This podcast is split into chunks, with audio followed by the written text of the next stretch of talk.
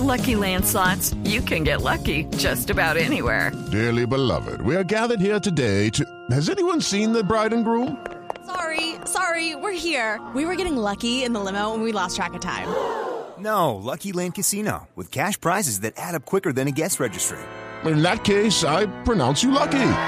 Play for free at LuckyLandSlots.com. Daily bonuses are waiting. No purchase necessary. Void where prohibited by law. 18 plus. Terms and conditions apply. See website for details. Conectando al mundo y a todo un país. Oscar Montes, Ana Cristina Restrepo, Hugo Mario Palomar, Diana Mejía, Gonzalo Lázari, Valeria Santos y Camila Zuluaga lo acompañan desde este momento en Mañanas Blue. Cuando Colombia está al aire. 10 de la mañana, 34 minutos. Seguimos en Mañanas Blue. Gracias por seguir conectados con nosotros. Vamos hasta la una de la tarde. Hoy al mediodía vamos a estar hablando de la crisis que atraviesa la justicia en Colombia después de la noticia que se conoció esta semana de la condena al señor Ricaurte, expresidente de la Corte Suprema de Justicia, un presidente Oscar de una Corte Suprema de Justicia, uno de los más altos tribunales de este país, privado de su libertad por corrupción. Es un hecho que tiene que hacer, pues, tambalear a la justicia, sin duda alguna, y uno se pregunta, y eso vamos a hablar al mediodía, si podrá la justicia recuperarse de ese golpe tan duro en términos de imagen ante los colombianos. Así es, Camila, y uno se pregunta en estos casos si la sal se corrompe, ¿qué sigue?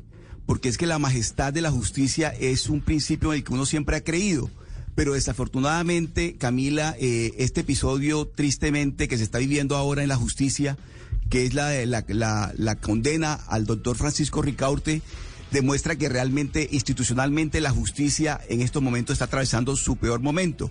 Y sobre todo, Camila, porque la justicia y sobre todo la Corte Suprema de Justicia ha pagado un, un precio muy alto por defender la, la, democracia, las instituciones, los principios democráticos. Recuerda usted la toma del Palacio de Justicia. Allí murieron unos magistrados de la Corte Suprema que todavía hoy nos hacen muchísima falta, Camila.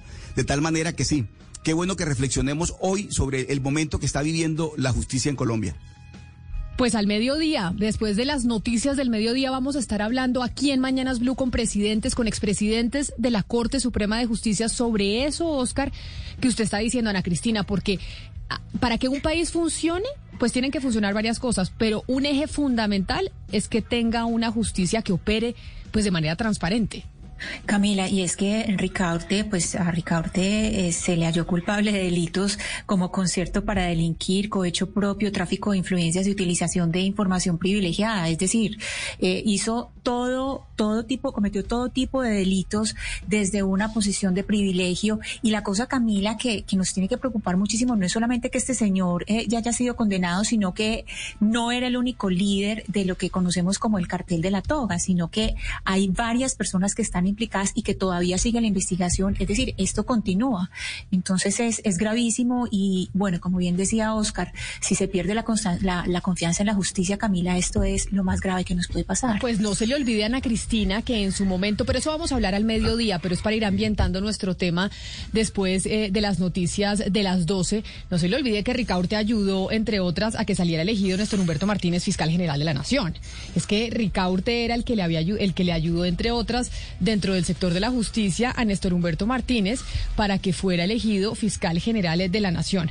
Pero 10 de la mañana, 37 minutos, Gonzalo Lázari, le anunciamos a nuestros oyentes, ya saben que si quieren participar desde ya nos pueden escribir al 301-764-4108, es nuestra línea de WhatsApp, 301 764-4108. Ahí nos escriben y nos mandan sus comentarios y preguntas. Por lo pronto, hoy tenemos Jueves de recomendados de Gonzalo. La semana pasada fue un jueves mío, hoy vuelve usted. Pues bien, gracias por pasarme la batuta, Camila. Eh, también para información de los oyentes, este fin de semana es un fin de semana musical. ¿Por qué? Porque el día domingo se van a llevar los, a cabo los premios Grammy. En la ciudad de Los Ángeles. Va a ser una ceremonia virtual, pero a la vez presencial. Se va a realizar en el Staples Center, en donde casi siempre se realiza en el centro, en el downtown de Los Ángeles. Y yo le voy a traer artistas que están nominados. Y lo importante de este Grammy, Camila, es que hay varios artistas eh, colombianos allí presentes dentro de las nominaciones. Pero yo quiero arrancar el día de hoy con tal vez la diva del pop en la actualidad. Dicen que esta mujer, sin duda alguna, es la voz más importante del pop en el mundo y tiene seis nominaciones. Para ese premio Grammy, repito que se va a llevar a cabo el día domingo. Hablamos de Dua Lipa.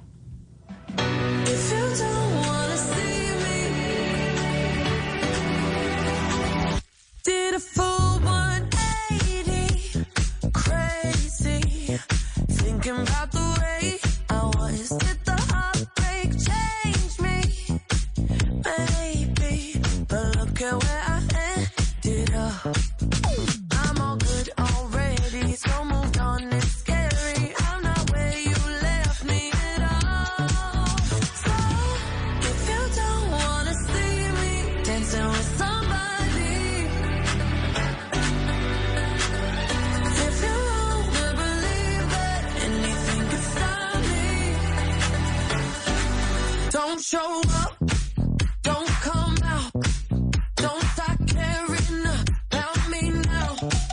Walk away, you know how. Don't start A mí sí me parece la reina del pop, de todo, Dua Lipa. La primera canción que vimos de Dua Lipa, Gonzalo, fue hace, ¿qué? ¿Como cuatro años, más o menos? Más o menos, exactamente. Si no me equivoco, se llamaba Blow Your Kiss o Blow Your Mind de hace cuatro años de un álbum homónimo al nombre del artista.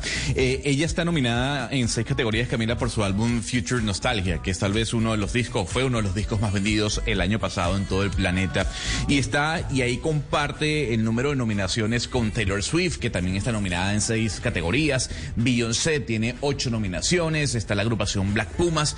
Va a estar muy interesante lo que vamos a ver el día domingo desde la ciudad de Los Ángeles. ¿Y entonces en qué canal? ¿Lo vemos en TNT? Normalmente uno lo ve aquí en Sí, Colombia señora. en TNT, ¿no?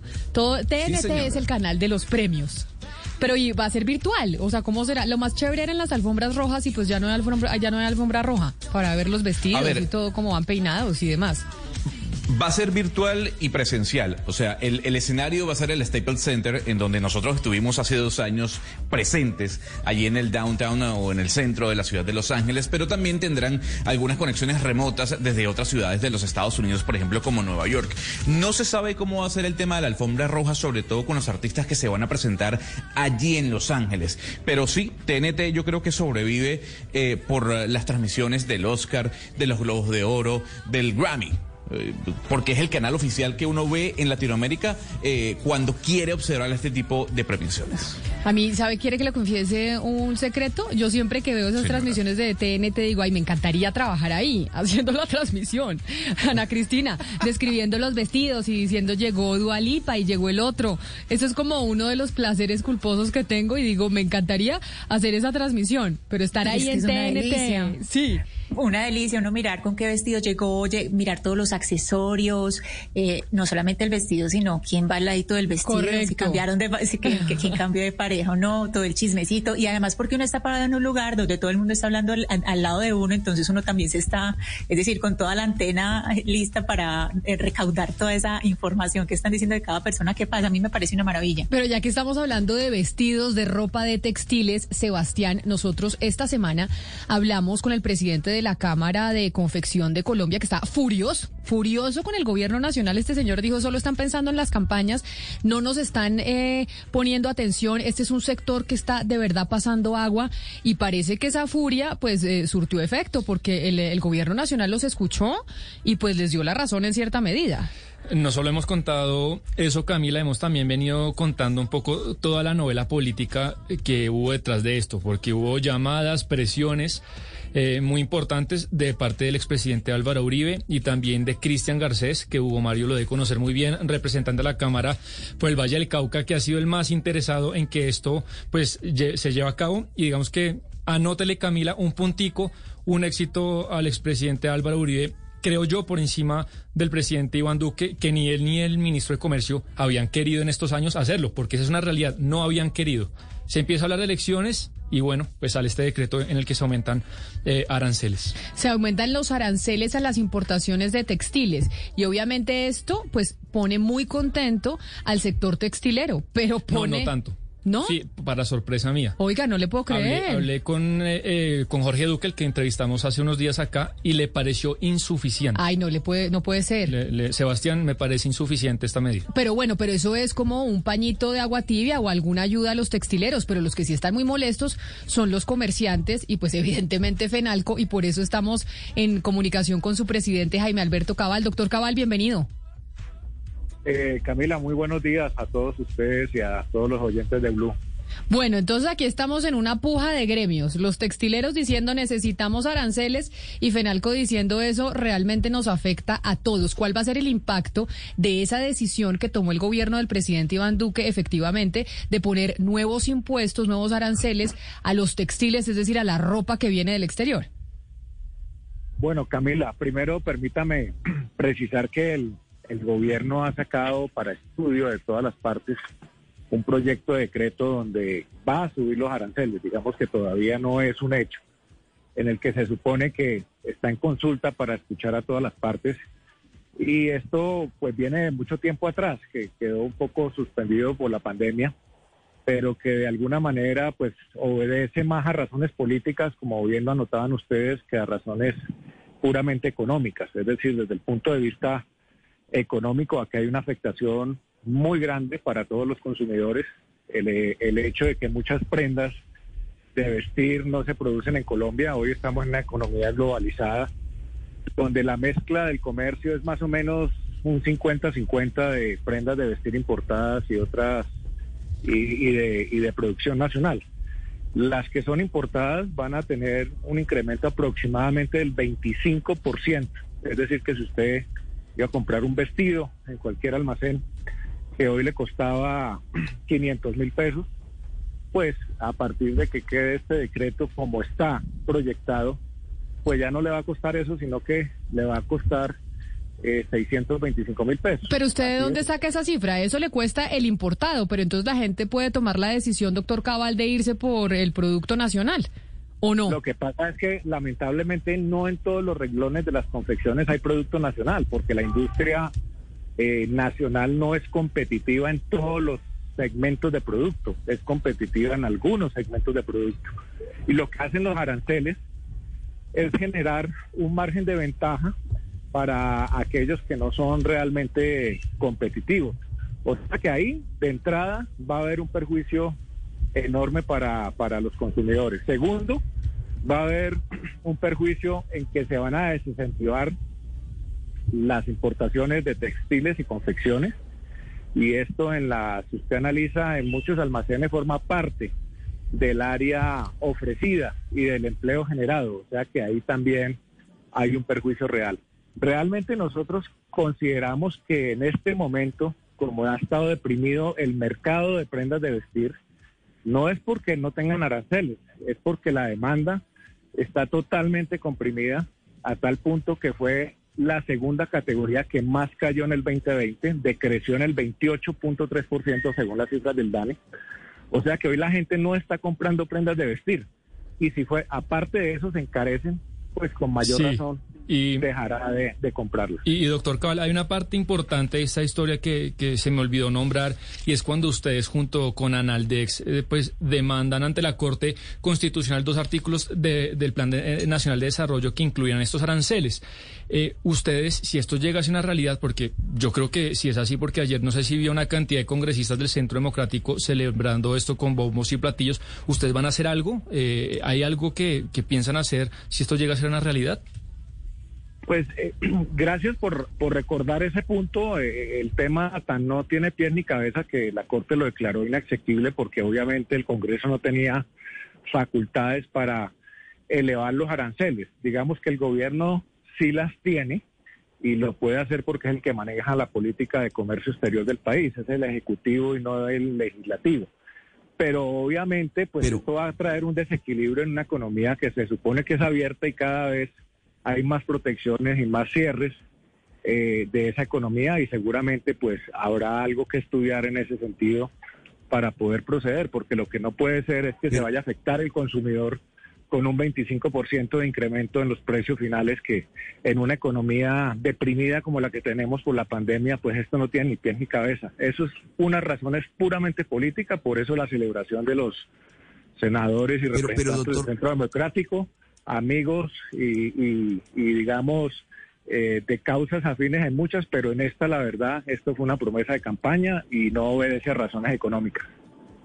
Pero, doctor Cabal, ¿por qué darle unas motivaciones políticas a esta decisión cuando, por ejemplo, los mismos textileros eh, se han quejado de la pérdida de 150 mil empleos por culpa de esa Claro. política del gobierno para ellos cerrada y por culpa de la pandemia? Entonces, no, no, también no es un poco eh, hacer una lectura parcializada de la, de la decisión, decir que solamente por motivaciones políticas y electorales, porque igual decían los, los textileros y el sector de la confección cuando el gobierno no había tomado la medida. Es que yo le aseguro, y eso podríamos medirlo, obviamente el tiempo es el que da la razón, que por más aranceles que le coloquen a la importación de confecciones y textiles, eh, la industria nacional no va a vender más. Hay un problema de mercado, hay un problema de demanda en este momento y adicionalmente, pues obviamente hay un problema de oferta, o sea que, y de competitividad. Por lo tanto, el tema que es económico se está, eh, se volvió, digamos, o, o empezó desde el comienzo en unas decisiones totalmente políticas. Señor Cabal, usted en esta entrevista nos ha eh, señalado en repetidas ocasiones sobre la demanda, el problema de la demanda comprimida. ¿Qué medidas serían efectivas según usted para poder aliviar esa demanda comprimida? ¿Cómo se podría trabajar entonces? Pues ese es un, ese es un tema, digamos, eh, mucho más grueso en el sentido de que, pues, primero, obviamente no va a ser eh, con aranceles a la importación de textiles y confecciones que se estimule la demanda. Eso sí eh, es un tema totalmente, porque hoy en día, eh, como le digo, hay una caída de, del 28%. Hay incentivos a la demanda, eh, como son los días sin IVA, por ejemplo, como igualmente se pueden flexibilizar las tarjetas, los intereses de las tarjetas de crédito. Eh, el crédito de consumo se puede, pues digamos, tener una política de más expansión. Pero digamos que vía lo que va a causar es el efecto totalmente contrario. Sí, sí, si el consumidor, doctor Cabal, eh, no se va a ver beneficiado con estas medidas, como usted lo dice, ¿cuál va a ser su comportamiento? ¿Va a comprar eh, antes que en, en- en tiendas y establecimientos de comercio en plataformas digitales? Seguramente, y ahí hay otro boquete muy grande, ¿no? Y es que las plataformas digitales con ventas hasta de 200 dólares hoy no pagan impuestos en Colombia. Es decir, eh, contrario a los establecimientos formalmente establecidos que sí pagan impuestos, los establecimientos de comercio, eh, las, grandes plataformas eh, como Amazon y todas las que operan desde el exterior, pues si usted importa un vestido en 200 dólares no tiene que pagar eh, cero que paga cero de impuestos, es decir, el, el- la plataforma, con lo cual seguramente se va a estimular la importación a través de plataformas electrónicas y esto va a afectar nuevamente al comercio organizado del país. Pero entonces, doctor Cabal, en este momento se está estudiando ese proyecto de decreto. ¿Cuándo se define si efectivamente se materializa la imposición de aranceles a productos eh, que vengan del exterior en términos de textiles? Porque ya usted escuchó a Sebastián, los textileros dicen que esto es insuficiente y ellos piden más. Ustedes dicen esto, esto no debería ponerse porque esto afecta eh, a los importadores, afecta a los precios, afecta al consumidor, etcétera, etcétera. ¿Cuándo se tiene pensado que el gobierno ya va a materializar ese eh, proyecto de decreto? Pues según la disposición que recibimos en el día de ayer hasta el 17 de marzo, hay margen de tiempo para que cada parte interesada en el tema envíe sus comentarios eh, y sus contrapropuestas. Inclusive nosotros hemos eh, planteado no solamente oponernos rotundamente, sino tener eh, una, una propuesta un poco más equitativa. En eso estamos trabajando, la esperamos radicar lo más pronto posible y seguramente después del 17 de marzo ya el gobierno nacional eh, ejecutará el proyecto, sacará el proyecto definitivo, el, el decreto definitivo. Pues doctor Jaime Alberto Cabal, presidente de FENALCO, gracias por atendernos y por haber hablado hoy aquí en Mañanas Blue. Bueno, muchísimas gracias. ustedes y se me quedó tal vez algo que es importante para que también lo piensen. Cuénteme. Esto lo que va a estimular también es el contrabando. Eh, siempre que hay incremento de aranceles en cualquier renglón de productos Sí, pero eso, pero doctor Cabal, ustedes siempre, dicen eso y no será más bien que hay que fortalecer la DIAN y fortalecer entonces las fronteras y la seguridad en vez de decir que es que poner, por poner aranceles se aumenta el contrabando, porque no más bien buscamos cómo hacemos para fortalecer la seguridad en las fronteras y evitar que el contrabando que el contrabando se dé, porque igual sin arancel el contrabando llevamos- existe. Llevamos 30 años en ello y no ha sido posible. Cuando hay aranceles altos, siempre hay un estímulo para que lleguen productos de contrabando y obviamente ese es un factor que también va inclusive en contra de la industria nacional, de los mismos textileros y confeccionistas. Bueno, pues esperemos a marzo a ver cuál es la decisión final que toma el gobierno del presidente Iván Duque sobre el caso de los impuestos a los artículos importados del sector textil. Gracias, doctor Cabal. Feliz día. Muchísimas gracias a ustedes. Un abrazo. 10 de la mañana, 53 minutos, Gonzalo. El gran coco frente al tema de las importaciones es China y China ya tiene nuevo eh, hombre más rico, ¿no? Tiene ya hombre eh, más eh, poderoso en términos económicos en ese país. ¿Quién es? Y no solo en China, Camila, eh, en todo el continente asiático. Le voy a dar este nombre a ver si en algún momento usted lo escuchó. Song Shan Shan. ¿Le suena ese nombre? ¿En Repe- algún momento lo repetir que mi- el mandarín mío no entendió. ¿Cómo, cómo A es? ver si le... Ok, Song Shan Shan. Song Así, con Xian doble Xian. S. Ah, con no, no con. C, sino con S. Xiang. Exactamente. Ah, ok, perfecto. No, no, no, muy buena, muy buena pronunciación No. la suya, pero no, no, teni- Ah, no tengo bueno. ni idea quién es. Anote el nombre de este señor, Camila, porque tiene una fortuna de 78 mil millones de dólares y acaba de superar a Jack Ma como la persona más rica de China y de Asia. Este señor acumula esta fortuna por una compañía, y usted no lo va a creer, Camila, una compañía de agua embotellada. La compañía de agua embotellada se llama Nongfu Spring. Y esta compañía, Camila, es una de las más importantes dentro de China desde hace 25 años. Pero más allá de eso, de esa compañía de agua embotellada, el señor también es dueño de una de las empresas más importantes en la creación de test para detectar el coronavirus, que sin duda alguna incrementó sus ventas eh, el año pasado. Entonces, la diferencia entre el señor Song Xiangshan eh, y el señor Jack Ma es que, por ejemplo, el señor Shang Shang eh, no utiliza el e-commerce no tiene nada de tecnología en cuanto a su compañía se refiere, sino un producto muy básico, agua embotellada. Y no es una persona mediática como el señor Jack Ma, no anda en medios y en redes sociales hablando como Elon Musk, y el señor tiene en su bolsillo 71 mil millones de dólares. O sea, le va mejor a este señor vendiendo agua que al señor que fundó y dirige Alibaba. Correcto, correcto. Y entonces correcto. y eso y eso le da la razón entonces a los inversionistas tradicionales que sacaron como Warren Buffett que sacaron que sacó su plata de Nasdaq y de todas las te- empresas de tecnología y se fue al eh, al S&P, al tradicional, a los a los carros, a la a- mejor dicho, a la industria tradicional, Gonzalo. Entonces usted es de No, Nasdaq, no, usted no, se no, queda no, con no, la no, no. tecnología y los otros se van con el S&P. Pero Camila, mire, con respecto a lo que dice usted, Gonzalo, que usted dice con agua, es que todo el mundo, los chinos son 1.390 millones. Y toman agua, o sea, nada más piensen eso. Hay dos cosas que ellos siempre van a necesitar. Agua, palitos para comer. Cualquiera de esas dos cosas que usted, claro, piensen eso. ese mercado- O sea, el Piense- piense- en un mínimo, en un mínimo de chinos con sed. Ya, ya el tipo es rico. Con ese un mínimo mercado de chinos yo me que tengan sed. Pero es que sabe qué? ese mercado hasta yo. Pero, es Pero que, no, no, no, pero es que- Gonzalo, pero mire, es que dense cuenta de una cosa, y yo no sé si ustedes han hecho ese ejercicio. El agua es más cara que la gasolina, que el petróleo. ¿Usted cuánto le cuesta llenar un carro a punta de botellas de agua? Y, mire a ver si no le sale más caro llenar el tanque de su carro con botellas de agua que con gasolina. Y eso, Sí, y eso es un absurdo, no puede ser que el agua esté siendo incluso más costosa que el petróleo. Y además que el agua en China no es, no es potable, Camila. Entonces obviamente es un negoción. Pero hay que recordar algo en base a lo que usted argumenta sobre eh, los conservadores a la hora de invertir, ¿no? Es que al señor Jack Ma el gobierno de Xi Jinping se la montó.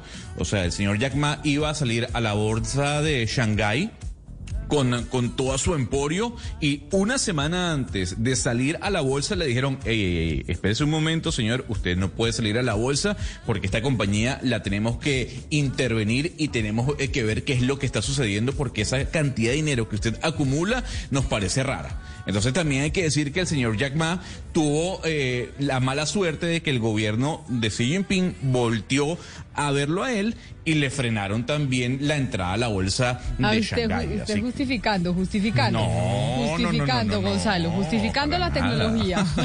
Me, me quedó sonando, Ana Cristina, el negocio de los palitos chinos.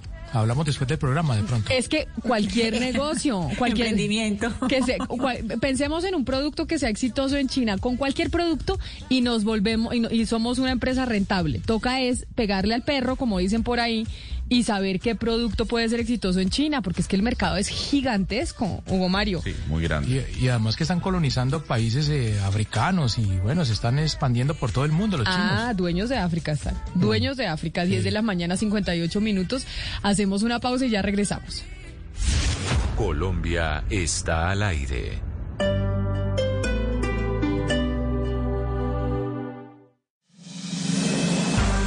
Por primera vez en la historia de la justicia colombiana, un expresidente de la Corte Suprema es hallado culpable por delitos de corrupción. Hoy, a las 12 y 15 y luego de las noticias del mediodía, hablaremos con exmagistrados de esta alta corte sobre el desprestigio que enfrenta el Poder Judicial. Estás escuchando Blue Radio.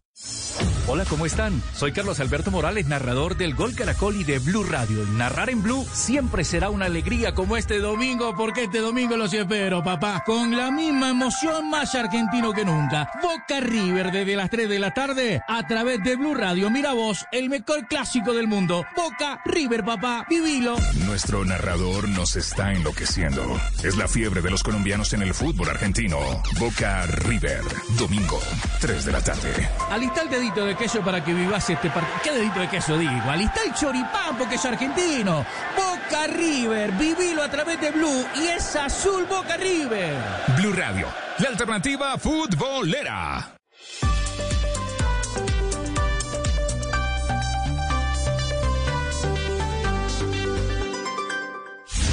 Colombia está al aire. Como le dije en un principio, Camila, este domingo se van a llevar a cabo los Grammy Grammy, o sea, el Grammy de verdad, del americano, eh, en la ciudad de Los Ángeles. Pero dentro de la lista de categorías hay tres que involucran a la música latinoamericana, al sonido latino. Y vámonos a la categoría número 44, Mejor Álbum Tropical. Y señora, le cuento, allí hay dos colombianos y le voy a colocar uno de ellos.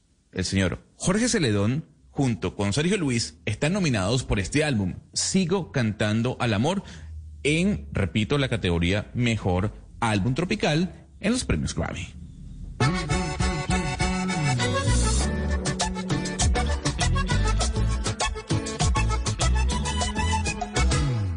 Vivo pensando cómo ser el dueño de tu corazón. Dejo de soñar contigo. En mis sueños te persigo. Sé que piensas que estoy loco no esperabas mi declaración. Si solo somos amigos, pero es que así es el destino. Sé que será para mí, me la juego por ti. No creo que sea delito que yo viva enamorado de tu boca. Esos labios que me provocan. Me conoces hermosa, sabes cómo es la cosa. Somos panas, pero esta vez me gana el sentimiento. ¿Esto quién es, Gonzalo? Le repito el nombre, Jorge Celedón, que seguramente usted lo conoce. Pero por supuesto. Montes también, claro. Junto con Sergio Luis. Yo no sé quién es Sergio Luis, Camila. ¿Pero Sergio Eh, Luis o pero- Sergio Ruiz? Sergio Luis, es que aquí No. me... Es que, a ver, aquí estoy en la página de los Grammy Awards y dice Jorge Celedón y Sergio Luis. Sergio Luis.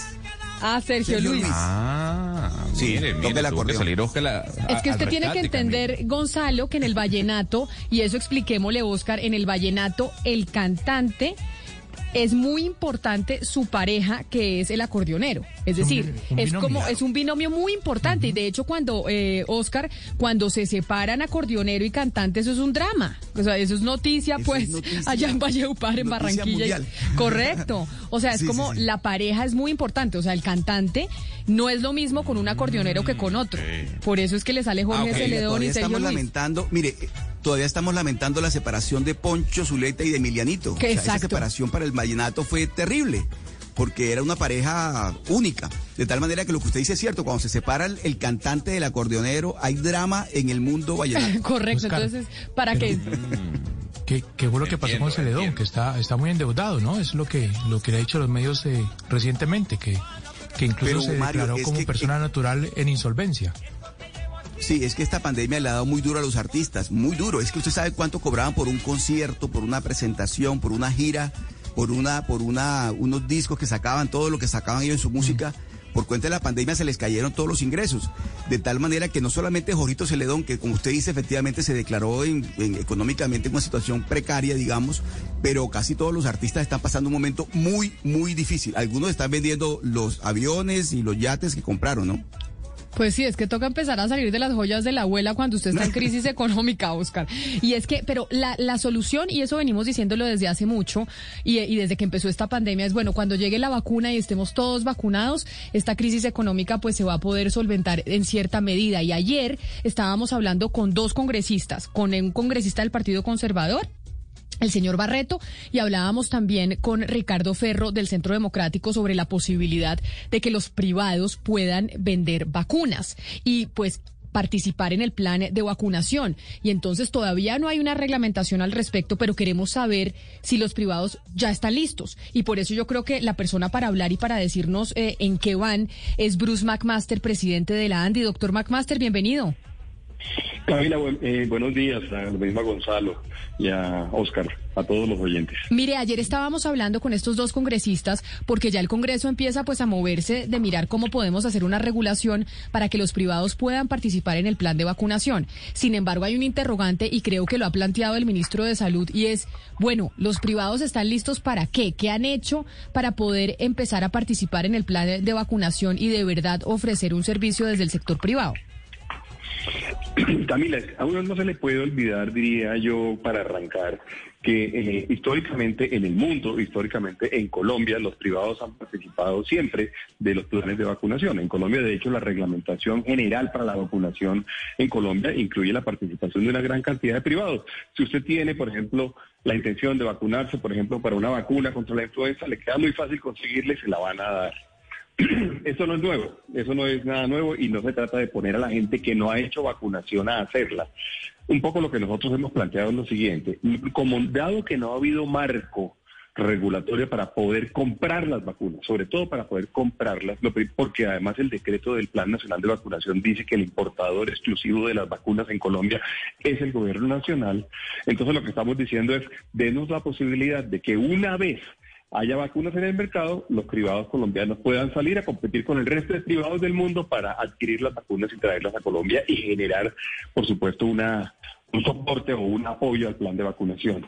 ¿Cómo se haría? Pues yo creo que hay que hacerlo a través de la gente que lo saben hacer. Lo saben hacer las ARP, lo saben hacer las cajas de compensación familiar, lo saben hacer las EPS, lo saben hacer los hospitales, las IPS, que son los prestadores de salud, y es la forma como nosotros estamos proponiendo hacerlo. Incluso le hemos dicho al ministro, la propuesta nuestra es que la vacunación se haga como se hace el resto de vacunaciones en Colombia, como se hace la vacunación de la influencia, la, la- la vacunación del zóster, las vacunaciones de los niños o las vacunaciones de los Pero- jóvenes, por ejemplo, alre- alrededor del papiloma humano. En fin, adelante. Pero mire, señor McMaster, eh, ustedes, y la pregunta que le voy a hacer eh, directamente es, ustedes sí se han sentado a hablar con el ministro de Salud, porque el ministro ha salido a los medios de comunicación a decir que ustedes no hacen sino hablar en los medios de comunicación, a decir que quieren que los dejen vacunar, que el sector privado es esencial en este proceso y que él al día de hoy no ha recibido absolutamente ninguna propuesta concreta por parte del sector privado para poder, digamos, autorizar la compra eh, de vacunas de, de- de las empresas. Entonces, ¿ustedes sí ah, le han hecho una propuesta concreta, tangible al ministro de Salud? ¿Se han sentado con él? Eh, yo creo que el ministro no ha dicho exactamente lo que estás diciendo, porque el, ministro ha dicho, Él no ha dicho que nos ha sentado con nosotros, de hecho ha dicho que hemos tenido conversaciones desde hace largo rato. Eh, de hecho, para solamente darles una, una idea, nosotros hemos enviado comunicaciones formales al ministerio para que el ministerio nos permita eh, y nos genere el marco regulatorio. No, pero señor Paco Master, yo sí le digo Pero- pero exactamente me lo que dijo el ministro pero- en Blue. Pero, Pero, es me que el ministro Blue sí dijo que ustedes dicen muchas me cosas y, y al- final no concretan nada, literalmente. Sí, me puede- Palabras del me ministro. puede dejar- Bueno, entonces, Adelante. Sí, bueno, con mucho gusto. Le, le, le diría, el ministro no dijo exactamente eso. El, mi- el ministro lo que dijo es, yo he pedido que me entreguen un plan de vacunación. El ministro dijo también, yo recibí formalmente una oferta, perdón, una solicitud de la ANDI el martes de la semana anterior. Él dijo eso y eso es cierto. Nosotros le enviamos una solicitud formal pidiéndole que pidiéndole que se generara el plan, el marco regulatorio que permita salir a comprar las vacunas. Usted, por supuesto, no tiene que montar una red de vacunación si no va a tener las vacunas. Entonces, solo hasta que tenga las vacunas realmente va a, le- puede eventualmente y se justifica que usted monte la, la vacuna- la red de vacunación. Y luego estamos diciendo, lo que estamos proponiendo es utilizar la red de vacunación que existe en Colombia en el sector privado para el resto de vacunas para el resto de vacunas y hacerlo exactamente igual. Eh, es más, le voy, a, le voy a contar dos datos que seguramente el ministro se lo podrá ratificar. El ministro estuvo invitado a nuestra junta eh, del mes de inicial del mes de febrero, a la Junta de Dirección Nacional, y allí le dijimos y le hicimos la solicitud también. Y también cuando se hizo eh, las consultas al público del borrador de decreto para el Plan Nacional de Vacunación, escribimos y escribimos y radicamos en el Ministerio. Eh, eh, la solicitud nuestra de que se incluyera el sector privado dentro del Plan Nacional de Vacunación y estábamos diciendo cuáles eran las condiciones. Y luego se nos dijo, vamos a crear entonces una mesa para que podamos trabajar conjuntamente, para que entendamos y construyamos conjuntamente la operatividad y les dijimos perfecto.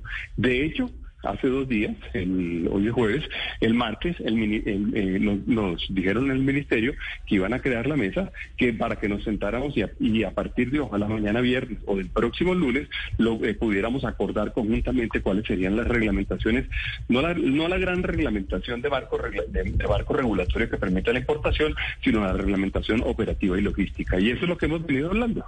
Pero, eh, señor McMaster, mire, se nos ha dicho, y pues esto no es un secreto, que los países en el mundo están compitiendo por las vacunas. Es decir, hay escasez de vacunas, estamos compitiendo los unos con los otros. Veíamos esta semana lo que decidió Italia con, eh, con la producción de vacuna de no darle a otras partes de Europa, etcétera, etcétera. ¿Cuál es el plan que tienen ustedes desde el sector privado para entrar entonces a competir con incluso los estados en la compra de vacunas? ¿O cómo, o cómo es eh, el plan que tienen? ¿Las farmacéuticas ya se han sentado con ustedes? Yo sé que no, todavía no hay una reglamentación, pero ya por lo menos hubo un acercamiento del sector privado con las, con las farmacéuticas. La, la, mm, le contestaría lo siguiente, Camila. La excepción, y voy a, y esto es muy importante quizá tenerlo todos presentes, la excepción eh, que se generó alrededor del tratamiento de esta vacuna en particular, que condujo a que el gobierno colombiano tenga el monopolio por ahora de la importación de las vacunas, se produjo exclusivamente por una razón. Uno, ¿por qué diría, uno se puede pensar, por qué el gobierno colombiano debe tener este monopolio? Bueno, hay razones poderosas para, para, que, eso, para que eso suceda, y es la escasez de vacunas, que usted lo está mencionando.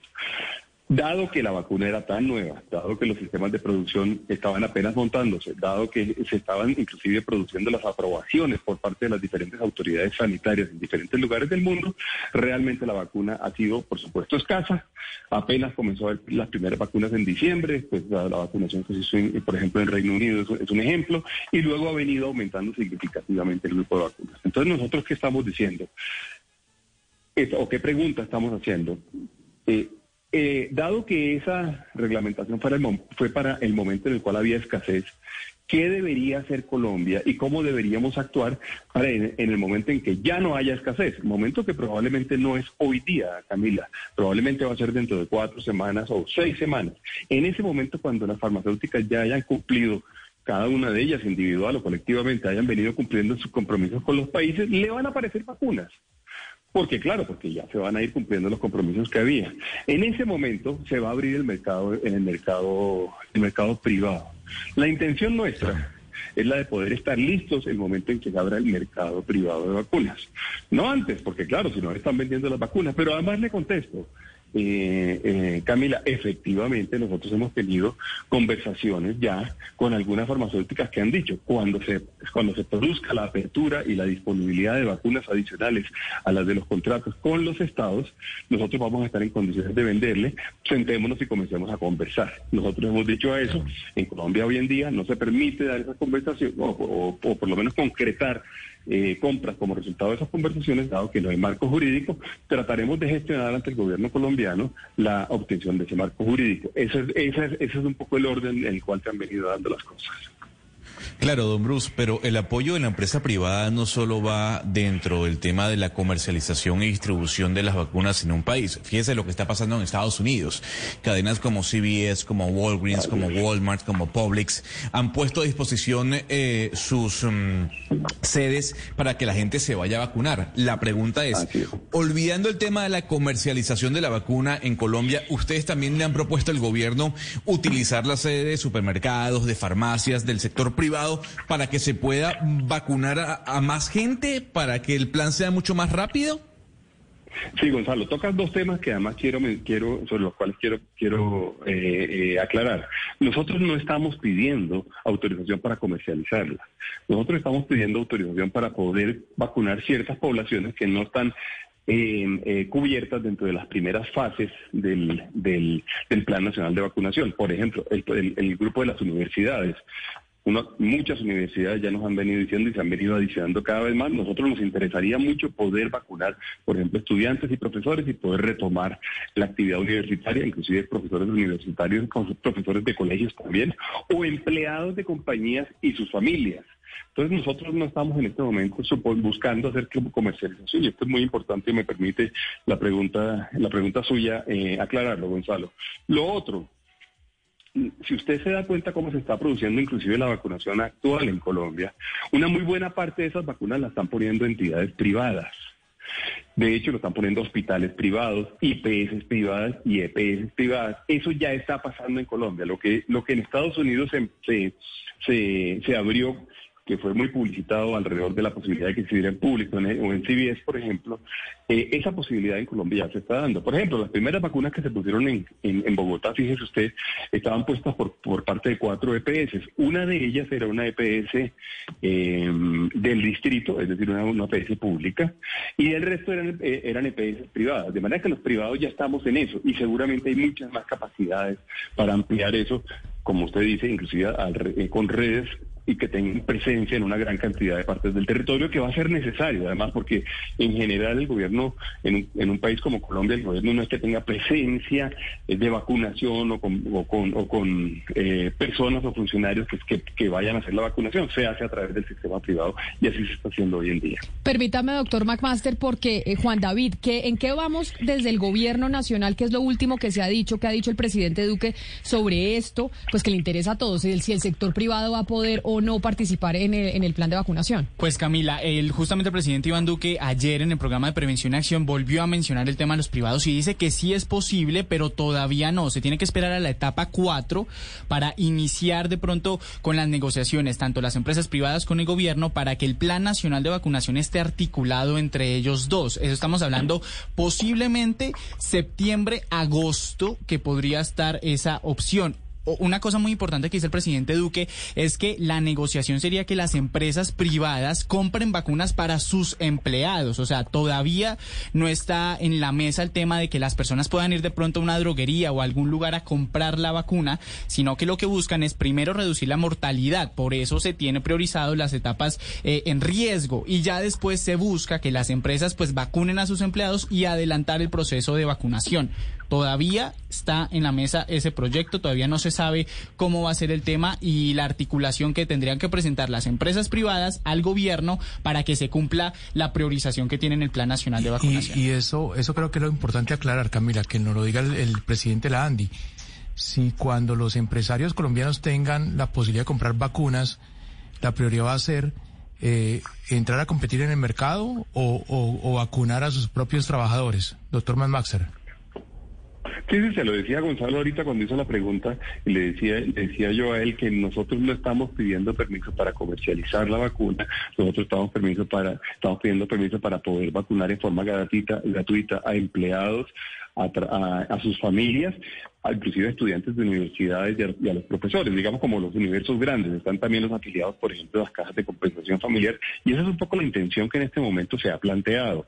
Ahora, también esto es muy interesante, también en el programa ayer del presidente, eh, el programa de las seis de la tarde, el ministro de Salud, pues de alguna forma expresó que efectivamente ya se está pensando en la, en la regulación para que apenas termine la etapa 1 se puedan generar eh, se pueda generar el, el mecanismo regulatorio que permita salir a negociar. Esto tiene todo un orden. Lo primero que hay que hacer es saber si sí vamos a conseguir las vacunas. Lo primero que tiene que, pa- que pasar es que tiene que haber vacunas disponibles en los mercados. Listo, perfecto. Y eso no tenemos ningún manejo sobre eso. Nos toca, nos toca esperar a que eso suceda. Una vez eso suceda, lo que sí pretendemos es estar listos. Que no nos vayamos a quedar de últimos, que no vaya porque vamos, porque sabemos que esta idea no es, pues no, no, no es única de nosotros, lo tienen presente todas las empresas y todos los sistemas empresariales del planeta. Entonces, cuando eso suceda, Colombia debería estar lista para poder salir a competir con las otras empresas, no con los estados. Eh, De manera que, que yo diría que, que probablemente como está hoy en día la reglamentación, o, lo- o lo- o por lo menos las señales que se han, di- se han dado, evidentemente sí se imaginaría uno que estamos hablando de julio o agosto. Y lo que estamos solicitando es que se pueda adelantar para que apenas, apenas se abra el mercado, logremos traer las vacunas para los eh, trabajadores colombianos. Señor McMaster, pero ustedes no han hablado o ha tenido conversaciones con inversionistas o empresas porque digamos que la vacuna en unos meses o en un año va a ser un producto pues masivo y un producto que se va a ir a una droguería a comprar como si uno comprara pues digamos un- una gaseosa, permítame así, pero así lo va a hacer CBS y lo, y lo anunció. Y- pero ustedes no están un poco planeando y aterrizando ese escenario en el que desde la vacuna en un año, en unos meses, en el sector privado se vuelva un producto más masivo, eh, pues a libre disposición de los ciudadanos. Eso va a pasar en la medida en que, en que, el- eh, en que se produzca la regulación y en la, en la medida en que se levante la excepción. Porque, po- como le decía al principio de la conversación, la excepción en este instante, en este momento, es el monopolio para esta vacuna. Si usted mira el resto de vacunas en Colombia, no tienen esa condición. Eso va a terminar sucediendo en la medida en que se levante la excepción. ¿Cuándo creemos nosotros que se debería levantar la excepción? Pues cuando ya no haya la limitación que existe en términos de disponibilidad de vacunas, que es la única razón realmente para tener la excepción. Uno, ¿por qué? Y voy a solamente a profundizar un poco en eso. Uno, por, ¿cómo lo justifica uno? Uno dice, claro, dado que es un bien tan escaso, entonces vamos a comenzar poniéndoselo a las personas que más lo necesitan. Así de simple. Si resulta que deja de ser un bien escaso y se convierte en un bien más o menos eh, de fácil acceso, pues no tendría sentido que se diera la excepción. En ese orden de ideas se cumpliría o, entraríamos en una etapa como la que usted plantea, que yo la veo un poco más, más adelante. La que nosotros en este momento queremos eh, propiciar es la que permita, por ejemplo, retomar actividades estudiantiles o actividades empresariales que se han visto altamente afectados. Por ejemplo, los empleados de los hoteles, los empleados de los restaurantes, los empleados de los sistemas de transporte, los empleados de las personas, por ejemplo, que están en las casetas de peajes o quienes están en las farmacias. Todos esos grupos nosotros pudiéramos atenderlo muy rápidamente y sería evidentemente bueno para todo, para la sociedad, para sus ingresos, para los empleos, para la economía. Pero para mire, doctor McMaster, pero mirando el ejemplo de otros países del mundo, ¿qué otros Sí. países ya implementaron todo el plan para que los eh, privados puedan vacunar? A excepción de Estados Unidos. Ya sabemos que en Estados Unidos, en un CVS, en un Walgreens, la gente se está pudiendo vacunar. En América Latina, ¿qué países ya le autorizaron a los privados que pudieran hacer la importación cuando las farmacéuticas se las vendan? O sea, ¿qué, qué modelo nosotros estamos, en, en cierta medida, pues tratando de imitar viendo otras experiencias eh, que hayan salido bien? Es que todo eso está pasando al tiempo en el mundo, Camila. Eso está pasando en eh, al mismo tiempo. ¿Y, por, ¿Y cuándo se va realmente a generar el gran disparador de la actividad privada en la, en la vacunación? Por supuesto, el momento en el cual eh, aparezca la disponibilidad de vacunas para todo el mundo. En ese momento va a pasar eso. Independientemente de eso, pues ya hubo dos países que, que, que sacaron reglamentación, que fueron... eh, que fueron eh, Chile, chi- perdón, eh, Brasil y México. Chile está haciendo una cosa distinta. Chile lo que está haciendo es con la cantidad de vacunas que compró el Estado, le está, le está entregando las vacunas a los privados para que los privados puedan vacunar directamente. Dijo, yo tengo suficientes vacunas, acá están, ayúdenme con, el plan de, vacunación, que eso también, por supuesto, lo, lo iría como en la línea de lo de Gonzalo Lázari en términos de, en términos de, de que ahí podemos apoyar también, y lo haríamos si nos entregan las vacunas, por supuesto que, que- que nosotros podemos apoyar en, en- en acelerar el plan también. Eh, y ya hay otros países, ya por ejemplo Sudáfrica sacó una reglamentación, eh, Australia sacó una reglamentación, Indonesia sacó una reglamentación, Tailandia también. Ha habido, y esto va a pasar día a día, y usted lo va a ir viendo en todo el mundo. En la medida en que haya disponibilidad de vacunas, todo el mundo lo va a poder hacer. No, no, no nos ha quedado tan fácil copiar modelos eh, antiguos porque todo esto es muy nuevo para todo el mundo, es decir, son cosas de semanas realmente. Eh, y como usted dice, aunque aunque usted dice, bueno, más allá de Estados Unidos, pero Estados Unidos no deja de ser, digamos, en todo caso un ejemplo bueno porque son 320 millones de, personas, ¿no? Claro, pues doctor Bruce McMaster, presidente de la ANDI en representación precisamente del sector privado sobre este tema de las vacunas, gracias por, por atendernos y pues seguiré, pues le tenemos que hacer seguimiento porque todavía pues no hay una reglamentación clara, todavía no sabemos cuándo el sector privado va a empezar a participar, pero es una discusión que está sobre la mesa. Mil gracias por haber estado aquí en Mañanas Blue. No, Camila, gracias a usted y a todos eh, sus compañeros de trabajo. 11 de la mañana, 22 minutos. Gonzalo, usted ayer nos hablaba de la reunión que tenían los privados en Alemania con Angela Merkel, ¿no? Que es un poco un plan que podría copiar el sector privado, no solo en Colombia, sino en otras partes. De decir, déjeme comprar vacunas para aplicarle a, toda mi, a todos mis empleados. Mañana se va a llevar a cabo esa reunión, Camila, entre la canciller y, escuche bien, el CEO de Adidas, el CEO de Siemens, el CEO del Deutsche Bank, el CEO de Allianz, porque las compañías privadas más grandes de Alemania representan un poco más del 23% de todo el, el- extracto global de trabajadores o laboral en Alemania. Entonces, lo que están buscando estos señores con esta reunión del día de mañana es decirle a Angela Merkel, oiga, ya que tenemos a tantos trabajadores, ayúdenos a, a- a poder inocularlos con la vacuna, ya sea de Pfizer, de Moderna o de Oxford, no solo a ellos, sino a sus familiares. Y así el plan de vacunación que se está desarrollando en Alemania va a ir mucho más rápido. Eso es lo que se va a tocar el día de mañana. ¿Cómo estas grandes compañías, las más importantes de Alemania, pueden ayudar en ese proceso al país europeo? Lo que pasa, Gonzalo, es que también en Alemania el plan de vacunación no ha sido tan efectivo como ellos hubieran querido. Es decir, no están saliendo las cosas tan bien como le están saliendo, por ejemplo, a Gran Bretaña. Y hay personas que están en edad de riesgo que a esta hora todavía no las han vacunado. Entonces ya sí tienen que empezar como a buscar esa serie de soluciones. Yo, por lo que escuché eh, con el señor McMaster en esta entrevista, es que no, no tienen nada claro. Están, los veo como muy perdidos y, y además como que no tienen claro el modelo. Esa pregunta del modelo, Camila, era fundamental porque es mirar hacia dónde estamos apuntando. Es decir, si el sector privado quiere participar, cuál es el modelo que está mirando o cuáles esas, esas expectativas que quiere eh, llenar para poder participar en el proceso. Y parece que no está muy claro. Pero Ana Cristina, es que no está claro, además, porque es que el, el ministro Fernando Ruiz sí fue muy claro al aire en Blue Radio cuando dijo que, que muy bien que los privados quieran importar vacunas, pero ellos tienen que demostrarle al gobierno que esas ofertas pues son reales y que detrás de todas estas iniciativas pues hay un un plan viable que además pues no afecte los, los recursos humanos y el material del programa eh, oficial de vacunación. Así exactamente lo dijo el ministro Fernando Ruiz. Pero, Entonces, Valeria, básicamente le dejó mire. la bola, un segundo, Oscar, le dejó la bola en la, en la cancha del sector privado y les dijo, yo estoy aquí sentado esperando que ustedes me digan y me demuestren que ustedes no van a afectar mi plan de vacunación y que ustedes sí tienen la capacidad. Entonces, por eso es que, Pero pues mire, sí, va- muy chévere y muy bonito que salgan a decir todo lo que quieran en, en- en los medios de comunicación, pero crear un plan viable es otra cosa muy distinta. Pero es que el sector privado depende de lo que diga el gobierno, de lo que decida el gobierno. El doctor Mamácer lo decía. No hay un marco jurídico. Ayer estábamos hablando con el doctor Barreto, el senador, y con el doctor Ferro, el representante de la Cámara, que si vamos a sacar un proyecto de ley o vamos a- a pedir decretos reglamentarios. Es decir, de verdad que en estos casos el sector privado, más allá de expresar su voluntad, de que, oiga, aquí estamos para ayudar, a ver de qué manera logramos que este plan nacional de, de vacunación sea, sea efectivo. Más allá de eso no puede hacer otra cosa porque la parte reglamentaria, la parte de trámite de ley, todo lo demás depende del gobierno y del Congreso. Entonces decir que el sector privado lo que, lo que está diciendo es que, que estamos listos, pues sí, ¿qué más pueden decir? Tiene la voluntad, el sector privado, lo acaba de decir el presidente de la ANDI, oiga, aquí estamos. Vamos a ver de qué manera. Lo que pasa es que el gobierno y el gobierno también tiene razón cuando dice que le das, que, de alguna manera le tiene susto a, la- a que se rompa la equidad en la, en la, en la vacunación.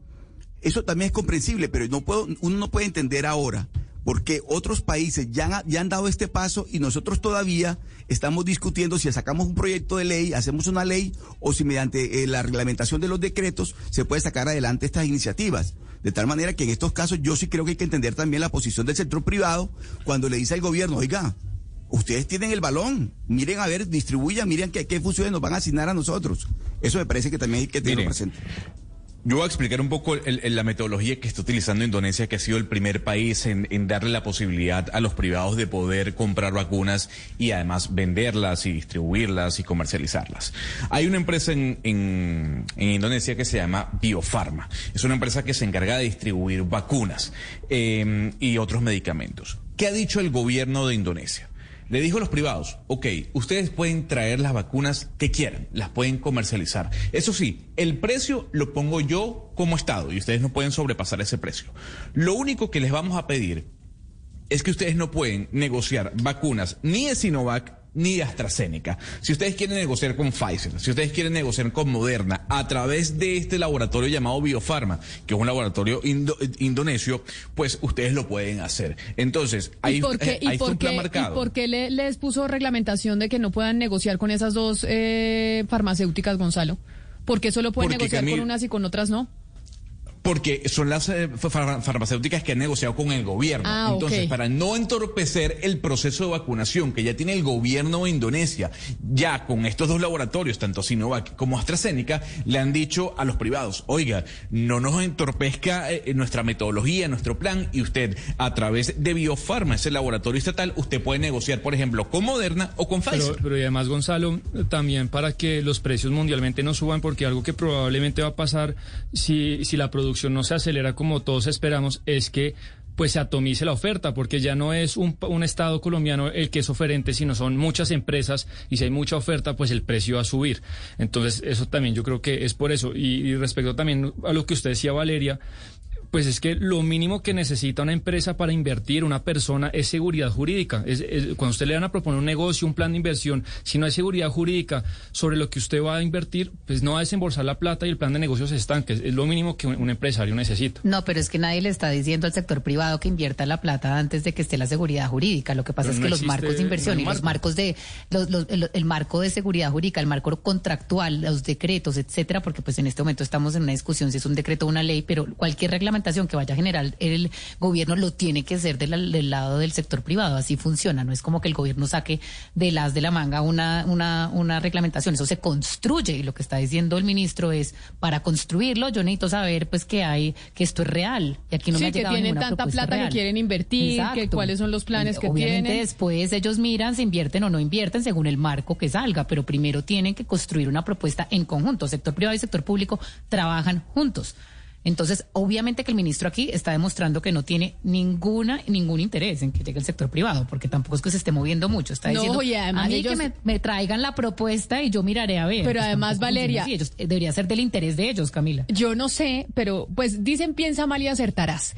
Yo no sé, y esto sí es una especulación, una hipótesis que estoy llegando a plantear, es si no quieren que se meta el sector privado, Valeria, pues porque políticamente es muy rentable tener el control de las vacunas. O sea, cuando usted centraliza todo el poder de las vacunas en un momento de una crisis tan difícil como es la del coronavirus, pues tiene un poder gigantesco a nivel político, sobre todo cuando se vienen las elecciones pronto. Entonces yo no sé si No, también no haya no, no, no haya la voluntad, pues porque se quieren, pues imagínese usted, papá Estado, papá gobierno, papá Duque diciendo yo soy el que tengo las vacunas, yo soy el que defino, yo soy el que todo.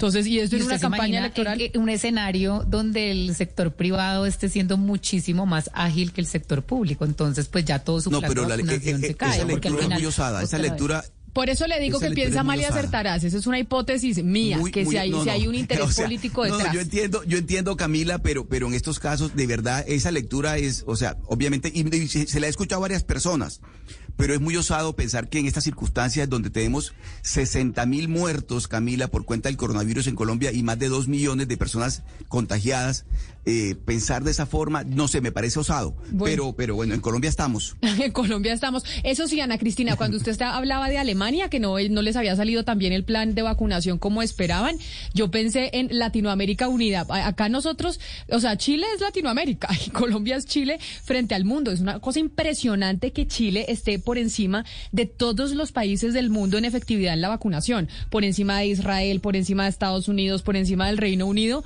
O sea, Latinoamérica sacando la cara, sí, Chile, pero sacando la cara nosotros como latinoamericanos.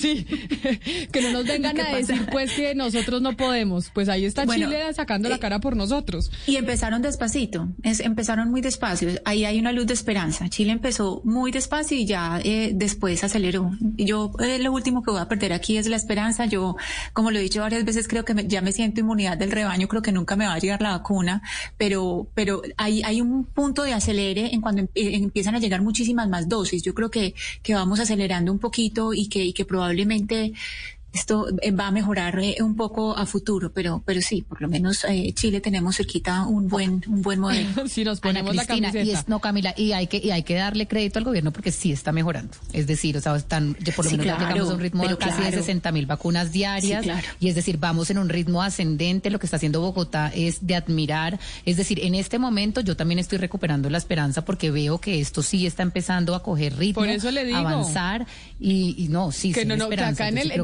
este momento hay que decir- demostrémosle al mundo que nosotros los latinoamericanos sí podemos y en una de esas nos va no, mejor se imagina que- donde Colombia, Chile, mejor dicho, Uruguay, fuéramos las estrellas. Y algo muy importante y es que en este momento usted ya empieza a recibir chats de sus amigas, de sus vecinos, de, eh, vacunaron a mi abuelita, vacunaron a mi tía, vacunaron a mi a mi tata, ta. o sea, ya ya estamos en un punto donde ya empezamos a recibir noticias cercanas, muy cercanas de personas que están vacunadas y eso le Ana levanta el Cristina. ánimo a uno de inmediato. Ayer vacunaron a mi mamá en Barranca Bermeja. Ayer la vacunaron. Uy, felicitaciones. Qué felicidad, mi abuelo Por Cartagena favor. también. Oiga, que sa- sabe que uno se alegra mucho, de verdad, o sea, es una emoción muy grande, porque uno dice, por fin, claro, claro, por sí, que, que, eh, o sea, que la hayan vacunado me llamó feliz. Pero, pero, pero mijo, mijo, me vacunaron. mucho. Imagínese. Claro, claro, Camila, de México verdad. puso es así, 300 mil vacunas tamaño. ayer. México puso 300 mil. Y no, 300 mil vacunas ayer. sí, ¿Y señor. O sea, nosotros México cuántas pusimos? está- ¿Cuántas pusimos 60.000, ayer? creo. 60 mil más o 60.000. menos. Eso, eso Camila, Sí. que cambió, ¿no? Porque el gobierno dice que ahora eh, la entrega de vacunas va a ser al día siguiente para recopilar toda la información. Lo último Claro, a que las 8 de tenemos- la noche hacen el cierre, ¿no? No, incluso al día siguiente, Ahora. 12 de la noche, dijo también el, el Ah, ministro de Es Salud. que antes lo hacían a las 4 de la Sí, tarde. Y justamente porque había mucho rezagado y se notaba en las cifras que eran muy poquitas, entonces el gobierno prácticamente dijo al día siguiente vamos a mostrar y esta es la hora que todavía no tenemos el balance de cómo fue ayer en el proceso de vacunación, pero las últimas fueron 60 mil vacunas Es- diarias. esto como el mundial, nosotros haciéndole fuerza que nosotros nos desempeñemos mejor que otros países, Hugo. No, y en Cali acaba de terminar una reunión, Camila. Las autoridades sanitarias acaban de autorizar a dos centros comerciales a- y van a adecuar un coliseo y el estadio Pascual Guerrero para jornadas de vacunación. Es decir, que eso va a agilizar más este proceso de inmunización. Ay, pues ojalá, ojalá ver, así no, sea. no, no, no, no, no, no, no. A ver, a ver, ustedes hablan mucho de Chile, ustedes hablan mucho de Uruguay. Señora, el segundo país que mejor va en su plan de vacunación se llama Panamá. ¿Usted ya cuándo se va a en vacunar usted? Centroamérica. Bueno, yo no lo sé, Camila, pero ya han vacunado el 5% de la población en tan solo tres semanas, ¿no? Eh, ya hay autorrápidos para usted poder vacunarse, ya las personas con discapacidad, casi pero todas las ustedes personas con tienen la discapacidad de población- Gonzalo, ¿usted es panameño? ¿Usted es panameño o venezolano? No, yo soy panameño, colombiano, venezolano. Póngale todo. Yo soy una persona del mundo. Exactamente. Usted Yo es soy como Miguel Latinoamérica. Unida, usted es latinoamericano, Gonzalo. Exactamente, Pero Panamá sí, tiene claro. 3 millones de habitantes, Bogotá tiene 8, o sea, ojo, ¿no? Y que, 3 a ver, millones de y habitantes y- es lo que y tiene Medellín. tiene que ver, Gonzalo. pero ¿qué tiene que y que tiene que ver eso? Y que ti- con más razón y que tiene que ver eso. Hay países también eh, que, que son pequeños como Panamá, por ejemplo, eh, Guatemala tiene 8 millones, 9 millones de habitantes y va pésimo. Ni siquiera le han llegado No, pero, vacunas. pero Costa Gonzalo Rica tiene también. todo que ver. Tiene todo que ver, es decir, es, No tiene mucho más difícil vacunar que a un país como Estados Unidos o México que a un país como Panamá, evidentemente. Valeria, sí, ¿no? pero usted cree por la que- a gestión que usted tiene que hacer la cantidad de vacunas, llegar a los territorios eh, alejados. cree que no Panamá es centros de desarrollada? salud, etcétera. Pero usted Pero cree que. Panamá Pero ya va, pero usted cree que el acceso a, a los caseríos en Panamá, Sí, pero ¿qué tiene, son? ¿Como pero, Ciudad de Panamá? pero No. tiene la Pero concentración de la población en Ciudad de Panamá. Gonzalo, no nos vengamos con cuentos. Es decir, la Pues, ah, concentración de, Pana- de, de habitantes en Panamá sí está en un centro urbano que es Ciudad de Panamá y toca mirar, averigües ese dato, porcentualmente de toda la población de Panamá, cuánto está en centros urbanos y cuánto en centros rurales. Y yo le garantizo que en Ciudad de Panamá está, si no la mitad, casi la mitad de la población no, de todo no, el país. no, no, no, no, no, no, no. 1.5 millones de habitantes hay en Ciudad de Panamá. Por eso la Panamá mitad, hay hay la cuatro- mitad. No, hay 4 millones, hay 4 millones. No, no, no es la mitad, Camila. Ahora no, no, no, no van a escudarse de que Panamá lo está haciendo Pero- bien porque además, es Gonzalo, chiquitico. No. Para, para eso son las medidas por cada 100 habitantes, porque es per cápita proporcional. Exacto, Entonces, es exactamente. Punto para Panamá. Punto pa- Vamos a hacer una pausa y volvemos, ¿saben con qué? Con algo que no hemos hablado y que deberíamos estar todos hablando del tema y es ¿cuándo van a volver los niños a los colegios? Es que de verdad, ¿cuándo eh, van a volver los niños a estudiar en los colegios? Hablamos de cines, de bares, de restaurantes y pareciera que se nos hubieran olvidado los niños y hay una tutela que puso Red Papás precisamente para que ya se obligue a todo el país a que los niños tengan que vol- volver de manera presencial a estudiar. Colombia está al aire. Por primera vez en la historia de la justicia colombiana, un expresidente de la Corte Suprema es hallado culpable por delitos de corrupción. Hoy, a las 12 y 15 y luego de las noticias del mediodía, hablaremos con exmagistrados de esta alta corte sobre el desprestigio que enfrenta el Poder Judicial. How do you top the perfect cup of Dunkin' Cold Brew? With new sweet cold foam from Dunkin', of course. A velvety sipping experience that elevates your cold brew with a pillowy, silky, smooth new layer you'll want to sink into. Doesn't that sound delicious? Try a medium chocolate stout flavored cold brew with sweet cold foam, cold brew with sweet cold foam, or cold brew for $3. America runs on Dunkin'. Price and participation may vary. Limited time offer. Al iniciar la tarde, Bienvenidos a Meridiano Blue. a la hora indicada, Toda la gente está empezando a especular. es bueno tomarse un respiro y prepararse para el resto del día. Con todo para comenzar la tarde con un nuevo aire. Meridiano Blue. Ahora de lunes a viernes de 1 a 2 de la tarde. Blue Radio y bluradio.com. La nueva alternativa. Los titanes en sostenibilidad ambiental y economía circular son imparables. Si ves en la conservación del medio ambiente una herramienta para construir un país a prueba de todo y tienes un proyecto imparable para lograrlo, nomínate ya en www.titanescaracol.com. Titanes Caracol y Esentia, una empresa del Grupo Ecopetrol. Un país a prueba de todo.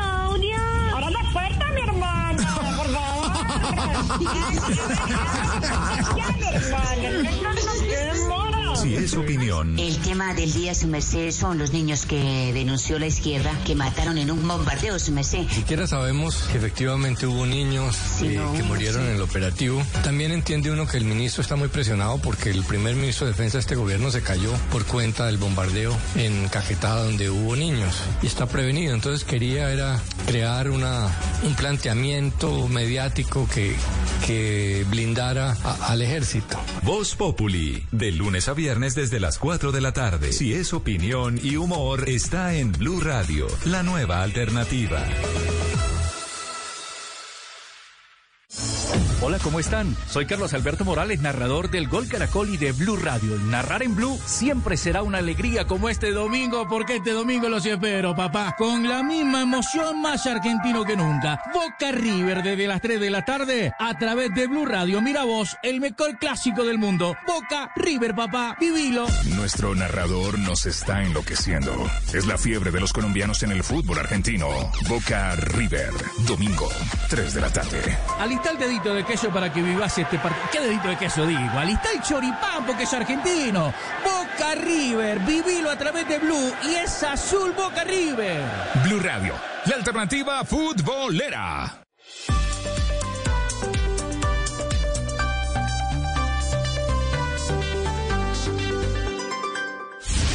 Colombia está al aire.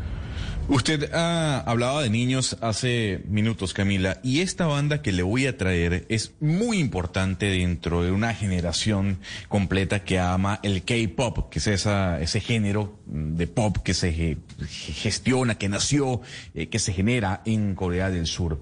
Esta canción yo se la puse el año pasado y le dije que iba a ser un hit. Ya tiene 1.100 millones de reproducciones dentro de las plataformas. Y esta banda estará presentándose este domingo en la ceremonia del premio Grammy. Hablamos de BTS. Cause I'm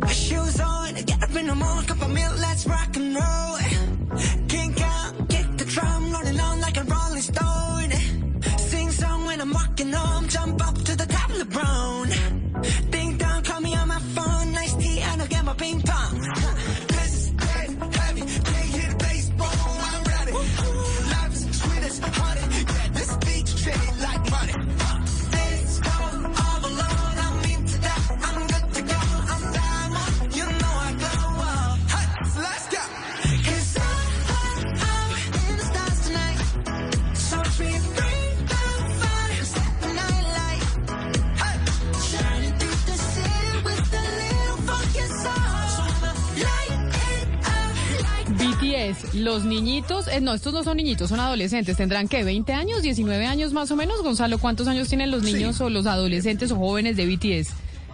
Pongamos entre 20 y 22 para no fallar, ¿no? Entre 20 y 22, Camila. Lo que genera BTS, le voy a dar eh, este dato que es bastante importante. Lo que genera BTS para Corea del Sur, económicamente hablando, eh, se puede traducir a un 5% de su Producto Interno Bruto. Todo lo que genera BTS alrededor de su marca. Mm, eh, discos, conciertos, canciones, merchandising, videos. Todo lo que genera esta marca de BTS le representa a Corea del Sur casi el 5% de su Producto Interno Bruto. Yo no entiendo las niñas, las adolescentes que les ven a estos, a estos niños, porque yo los miro y no me producen ni un mal pensamiento, Ana Cristina. Que uno Sí, hay, hay que jóvenes pasa- que uno ve y uno dice, oiga, sí, churrísimo, pero estos es que no veo de dónde. Mm, Además, es que son completamente andróginos. Eh, son, eh, es la, la, la apariencia es completamente eh, neutral, Camila, pero hay algo muy importante. Entre ellos hay uno que es B. eh, el nombre debe ser rarísimo porque todo el mundo lo conoce como B. Ese tipo es modelo, él ya es una estrella, él solo, no solamente BTS, sino él, él solo, B solito, ya es una estrella completa. Y en las adolescentes, pues es que es la música, es la música básicamente, pero es que el K-pop, el pop coreano desde hace unos años ha tenido un impacto impresionante. Y estos niñitos, estos niñitos de los que estamos hablando. Ni tan BTS, niñitos, porque me dicen acá que el menor tiene 24 y el mayor 29. Lo que pasa es que se ven niñitos. Como son no, como porcelanas, es que son Claro, como porcelanas. es que no se le olvide la industria eh, de belleza de Corea. O sea, mejor Sí, dicho, es una cosa ¿qué- impresionante. ¿qué conoce uno de Corea? Las mascarillas que le mandan a uno. ¿Se ha visto las que vienen, las que vienen en un papelito y usted se las pone encima? Todas esas son mascarillas coreanas. Entonces, esta, esta boy band de, coreanos, lo que han hecho, de surcoreanos, lo que han hecho es convertirlos a- en, en pequeños íconos. Entonces, cada uno está como en partes distintas, como en segmentos distintos de la, de la industria de la moda. Entonces, no es solamente la banda, sino que ellos, todo, cada uno es un producto por sí solo. Es eh, impresionante lo que han hecho con BTS como producto. Pero no, pero Camila, ahora Corea es famoso pues por Parasite, ¿se acuerda? Y por Bong Joon, que básicamente Ah, no, claro, por el cine. Uno de los directores más famosos, sí, el cine en este momento es lo más importante, el coreano es impresionante. No, pero usted, usted ha visto, mire, yo creo que las, las asiáticas más bonitas son las coreanas y las japonesas, pero es que el culto a la belleza en Corea es una cosa que usted no se, que usted no se puede creer, eh, Valeria. Es impresionante. O sea, usted y yo somos obesas en Corea, partamos de la base. Gonzalo, pues es un jugador de sumo. Pero, no, en serio, no son flaquísimas. Piel porcelana. Piel blanca, blanca, blanca, se operan absolutamente todo. Lo que usted nunca se imaginó que uno no, se pero qué barbaridad. operar. No, no, no, no, no, no, no, pero qué barbaridad. O sea, ¿cómo usted me va a poner como un luchador de sumo? ¿Pero No, le es digo en eso? O sea, Corea, le digo yo en Corea, Valeria y yo somos obesas y usted sería un luchador de sumo en Corea. O sea, mirándola. Puede decir, no, puede, no, puede hacer otro símil. Usted puede decir, oiga, usted puede ser un jugador de rugby, por ejemplo. No, porque los jugadores de rugby no son tan gordos. Cuidado con esos comentarios con Gonzalo de la, de la gordura, porque acuérdese del exalcalde de Bucaramanga. Mm. Nos, después nos demandan. Nos demandan, es verdad. luchador de sumo ya yo creo que fue demasiado para Gonzalo. No, pero digo en Corea. Digo en Corea. Yo dije que Galería y yo éramos obesas allá. Oiga, pero no se le olvide de Camila que, que la mayoría de los colombianos llevamos un coreano. La mayoría de los colombianos llevamos un coreano en el bolsillo, ¿no? ¿Un coreano en el bolsillo? ¿Por qué? Un Samsung. Ah, la ah, pues sí. No, no, no. En el bolsillo, en la casa tenemos alguna nevera o alguna lavadora o algún producto. Es que de esa manera es que salieron los coreanos, que Corea hace unos años era una economía emergente como nosotros, ¿no? Y ahora mire, por eso se habla de los tigres asiáticos. Éramos igual de, ricos que coreanos. Exacto. Igual PIB per cápita. Y ahora igual de pobres que nosotros, mejor. Exacto. Ellos igual de pobre que nosotros y le metieron a la tecnología, le metieron a la ciencia, etcétera. Pero ¿sabe qué tienen los coreanos, Sebastián? Son un país alcohólico. El problema de alcoholismo que hay en Corea es algo que usted no se puede explicar. ¿Qué toma? No sé qué, será, shoyu, lo que tomarán los coreanos, shoyu, pero toman de todo.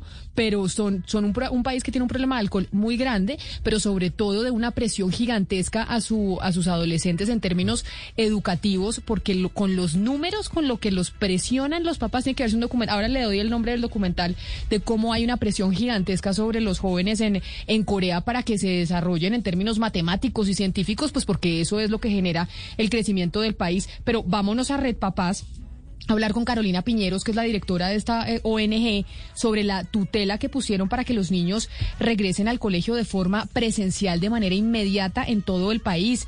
Doctora Piñeros, bienvenida.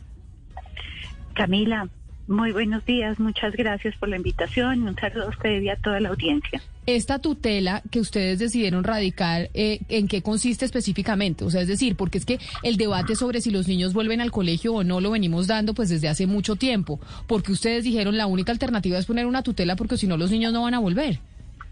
Sí, Camila, sin lugar a dudas, creo que la vulneración de derechos de las niñas, los niños y los adolescentes en este momento no tiene precedentes. Quienes están pudiendo regresar a sus espacios de cuidado y al colegio son las niñas y los niños de los colegios privados o de los jardines infantiles privados.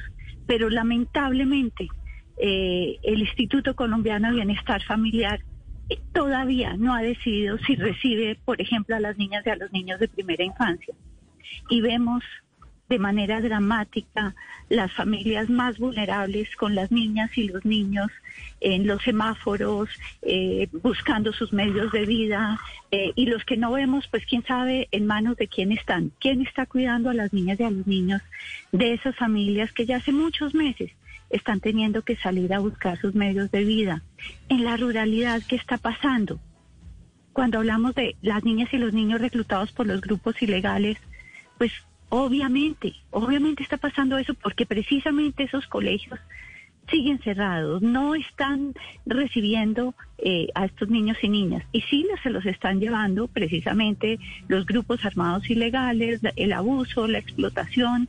Eh, yo creo que Colombia no le puede dar más la espalda a esta situación dramática para la gran mayoría de nuestras familias, que el último año pues ha sido una mentira este tema de que los niños eh, están conectados. Imagínate que el, servicio de primera infancia, eh, digamos, del, año pasado era unas llamadas telefónicas y un mercadito al mes. ¿Qué está pasando? Pero mire, doctora Piñeros, eh, ustedes hacen un llamado a la Corte Constitucional para que se restablezca ya el derecho a la educación de todos los niños del país y creo que es pues primordial que esto ocurra. Sin embargo, pues bajo qué circunstancias van a volver, porque cuando uno mira, digamos, las ayudas del gobierno, eh, pues uno mira que en verdad no han sido significativas. Han dado 92 mil millones de pesos a las secretarías de educación para la reapertura de 94 mil instituciones. Esto es menos de 2 millones de pesos por colegio. Cuando uno mira lo que está pasando, una de cada 10 sedes educativas en Colombia no tienen acueducto, no tienen alcantarillado. Entonces uno eh, la Corte Constitucional falla mañana y dice que vuelvan ya todos los niños y va a haber algunos niños que van a volver a unos lugares que en verdad no tienen la infraestructura ni los mecanismos de bioseguridad, ni siquiera agua potable para volver. porque más bien no pedirle a la Corte, al Gobierno Nacional que genere más recursos y que vuelva mucho más adaptables inmediatamente todos estos colegios del país? Sí, realmente la petición es al Gobierno Nacional el gobierno nacional tiene que hacer esto. Lo que pasa es que la tutela está en cabeza del Ministerio de Educación Nacional y del Instituto Colombiano de Bienestar Familiar. Eh, lo que tiene que hacer Colombia en este momento es no dejar en letra muerta el artículo 44 que dice que los derechos de las niñas, los niños y los adolescentes son prevalentes. Eso que dices ocurre porque precisamente no hemos visto como prevalentes los derechos de las niñas y de los niños. Creemos que la economía se queremos que la economía se reactive, que las familias vuelvan, que todo el mundo trabaje, pero les, no estamos mirando qué está pasando con los bebés, qué está pasando con las niñas y los niños de esas familias que están teniendo que salir a buscar sus medios de vida, pero no hay nadie que los cuide, no hay nadie que los acompañe, no hay nadie que los eduque. Y si está pasando algo muy grave y es que quienes sí están pudiendo tomar, eh, retornar a la presencialidad son precisamente esos niños que en medio de todo tampoco, es decir, que qué alegría que vuelvan todos, pero, pero, pero los que están volviendo no son precisamente las niñas y los niños de las familias más vulnerables. Y es creemos que es obligación del gobierno nacional poner aquí el énfasis y poner en, en ellos y en esas familias necesitadas precisamente ahorita su prioridad. Claro, porque ahí se profundiza la brecha. Directora Piñeros, en la acción de tutela que ustedes eh, interponen hay un énfasis especial en los operadores de servicios a primera infancia y hay una crítica muy fuerte que ustedes hacen al Instituto Colombiano de Bienestar Familiar que a uno le da la impresión, pues ahora con bombardeos y todo, que siempre llegan tarde a restituir derechos y siempre están eh, actuando es después de. ¿Cuáles, según ustedes, en esta acción, los problemas que tiene el Instituto Colombiano de Bienestar Familiar en este, en este reingreso, en esta posibilidad de reingreso que han dejado de hacer o cuáles son los problemas? Pues es que en este momento no se sabe. El ICF no está atendiendo presencialmente a ningún niño o niña de primera infancia. Recordemos que de 0 a 6 años la decisión del país eh, mediante esta ley que llamamos de cero a siempre, es esa atención integral a las niñas y a los niños. Y por eso me gusta que esto sea más que educación. Hay que entender que esa eh, atención integral, lo que estamos pidiendo mediante esta tutela es que se vea como un servicio esencial a la primera infancia. Es decir, hay un tercer pico, este servicio no se debería dejar de prestar nunca presencialmente para esas familias que no tienen ninguna otra opción. Porque recordemos que precisamente es el ICF el que presta el servicio a esas personas y esas poblaciones más vulnerables. Cerrarles las puertas, que es lo que se hizo desde hace, hace, hace un año, pues ¿qué hace? Se les manda un mercado, se les manda un WhatsApp. Eso, eso, eso no está protegiendo efectivamente a las niñas y a los niños. Entonces, una solicitud muy clara es identificar esas familias más vulnerables y prestar un servicio esencial, un servicio presencial para ellos y para ellas. Estamos votando a la calle, votando a la mendicidad, votando a la guerra, a, a una cantidad de niñas y niños que pues los vamos, los estamos perdiendo. Por eso es que digo que esto es una situación de vulneración de derechos sin precedentes en la historia de Colombia. Y hay que salir a atenderla de manera inmediata. Doctora Piñeros. Gobierno nacional. ¿Y ustedes creen que, pues, en, eh, que ya se agotaron todas las instancias, incluso con el gobierno nacional, con los gobiernos locales, etcétera, etcétera, que la única alternativa que queda es la judicial, que queda, la única alternativa que queda es la tutela? Porque ya no hay otra, porque ya se agotaron por todos lados las negociaciones, las solicitudes para que los niños pudieran volver a clase. Sí, creemos que ya se agotaron, porque la respuesta, como lo, lo, lo, vengo diciendo, es tremendamente paquidérmica. Eh, ayer mismo la directora del ICEF estaba diciendo que los niños de 0 a 2 años no es posible recibirlos porque no han completado su esquema de vacunación. Eh, están los pronunciamientos de la Sociedad Colombiana de Pediatría, de todas las sociedades científicas diciendo los niños no son el problema de la pandemia, no son el foco de contagio, los bebés menos aún. Es decir, por favor recíbalos, por favor atiéndalos. Eh, creemos que ya más llamados, más solicitudes, más unanimidad, inclusive porque uno podría decir hace unos ocho o diez meses no teníamos las certezas y la información que tenemos ahora. Pues doctora Carolina. es absolutamente urgente. Pues vamos a ver qué pasa con esa tutela que ustedes interpusieron, cuál va a ser el fallo, doctora Carolina Piñeros, directora ejecutiva de Red Papás. Gracias por, por haber estado con nosotros hoy aquí en Mañanas Blue. Muchísimas gracias Camila y a toda la audiencia un saludo. Claro que sí, Ana Cristina, porque es que en cualquier país desarrollado los niños serían la prioridad, eso sí no nos digamos ninguna mentira. Y aquí en Colombia, pues es que no pensamos en es que no hemos pensado en los niños durante la pandemia, partamos de la base. Sí, ha sido eh, pues eh, una discusión que se dio muy tarde, Camila, además, pero en esta acción de tutela de Red Papás hay algo muy importante, es el énfasis en primera eh, infancia, porque lo que ellos dicen es, mire, estos son niños que están en etapa de desarrollo, si, se le- si les llega, eh, y, y sabemos muy bien que en las instituciones educativas hay niños que la única ración de comida que tienen en el día es la que les llega. Y ahora, por ejemplo, la distribución de la comida no ha sido, eh, digamos, regular, no ha sido constante. Hay niños que incluso por la entrada de otros niños nuevos eh, durante la pandemia han dejado de mandar eh, las raciones y lo sé, Camila, porque tengo testimonios de mamás que tienen, por ejemplo, cuatro hijos y que les bajaron las raciones a dos. Antes los cuatro recibían y ya les bajaron las raciones a dos. Entonces no estamos hablando solamente de la educación, sino de también la alimentación. Y cuando hablamos de, de primera infancia es que lo que no se hace por un niño antes de los, de- antes de los siete años ya no se hizo. O sea, lo que, lo que un niño Pero no recibe antes sido- de los siete años ya no lo, re- no lo recibe. Ha sido tanto, digamos, el olvido que, ha que han tenido los niños en esta pandemia por parte del gobierno, Camila, que cuando uno mira las cifras, por ejemplo, en subsidios, y uno dice 92 mil millones de pesos se le destinaron a las secretarías de, educación. Ese fue la, la ayuda, digamos, para los colegios. Uno lo compara con los 5.8 billones que se fueron para subsidiar nóminas, que aplaudo, que siempre aplaudiré, que para me parecen pocos. Pero cuando uno mira y, y, y compara las dos cifras, dice, pero ¿y entonces los niños qué? ¿Dos millones de pesos por colegio, Camila?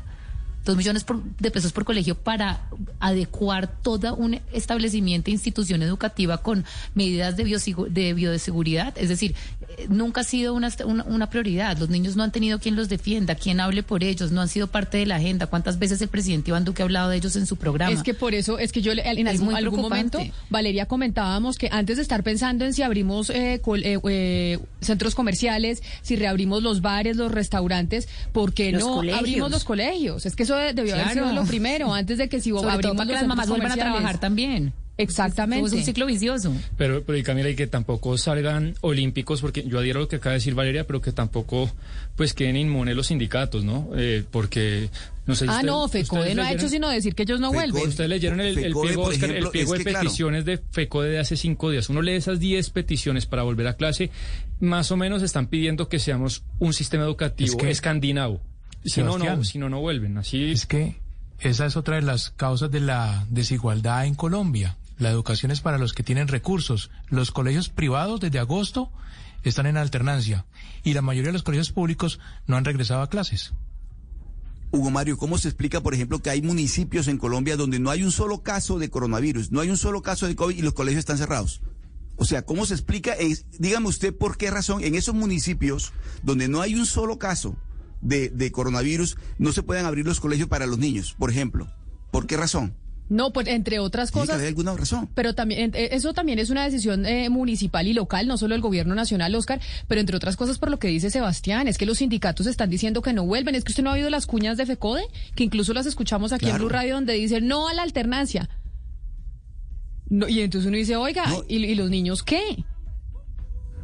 Y es una generación perdida, una generación que está sufriendo de verdad un traumatismo fuerte con esto que está ocurriendo, Camila. La doctora Pilleros tiene toda la razón. Vamos a ver qué pasa con esa tutela y si la justicia le da la razón a, a, a Red Papás. 11 de la mañana, 59 minutos. Hacemos una pausa y volvemos con las noticias del mediodía.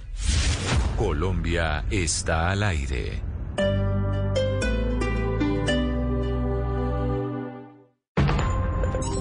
Llega la voz de la verdad para desmentir noticias falsas. Pregunta para Vera. Está circulando una cadena por WhatsApp y redes sociales supuestamente de Comeva Medicina Prepagada con una lista de síntomas según la etapa de la enfermedad y las recomendaciones para tratar el COVID-19 en casa, incluyendo el consumo de antibiótico acitromicina para reducir el contagio, disminuir síntomas y prevenir la neumonía. ¿Esta información es cierta y realmente fue emitida por esta entidad? Esta información es falsa y la fuente no es Comeva. Expertos chequeadores encontraron que este texto ha circulado en diferentes países latinoamericanos desde abril del 2020 con algunos pequeños cambios y contiene información falsa, que puede resultar peligrosa para las personas. En relación con la citromicina, las autoridades no la reconocen como parte del tratamiento de pacientes con COVID-19 que no requieren hospitalización. Importante recordar que siempre el uso de antibióticos debe ser bajo prescripción médica y no se debe automedicar. Escucha la radio y conéctate con la verdad. Una iniciativa de Blue Radio en unión con las emisoras que están conectadas con la verdad.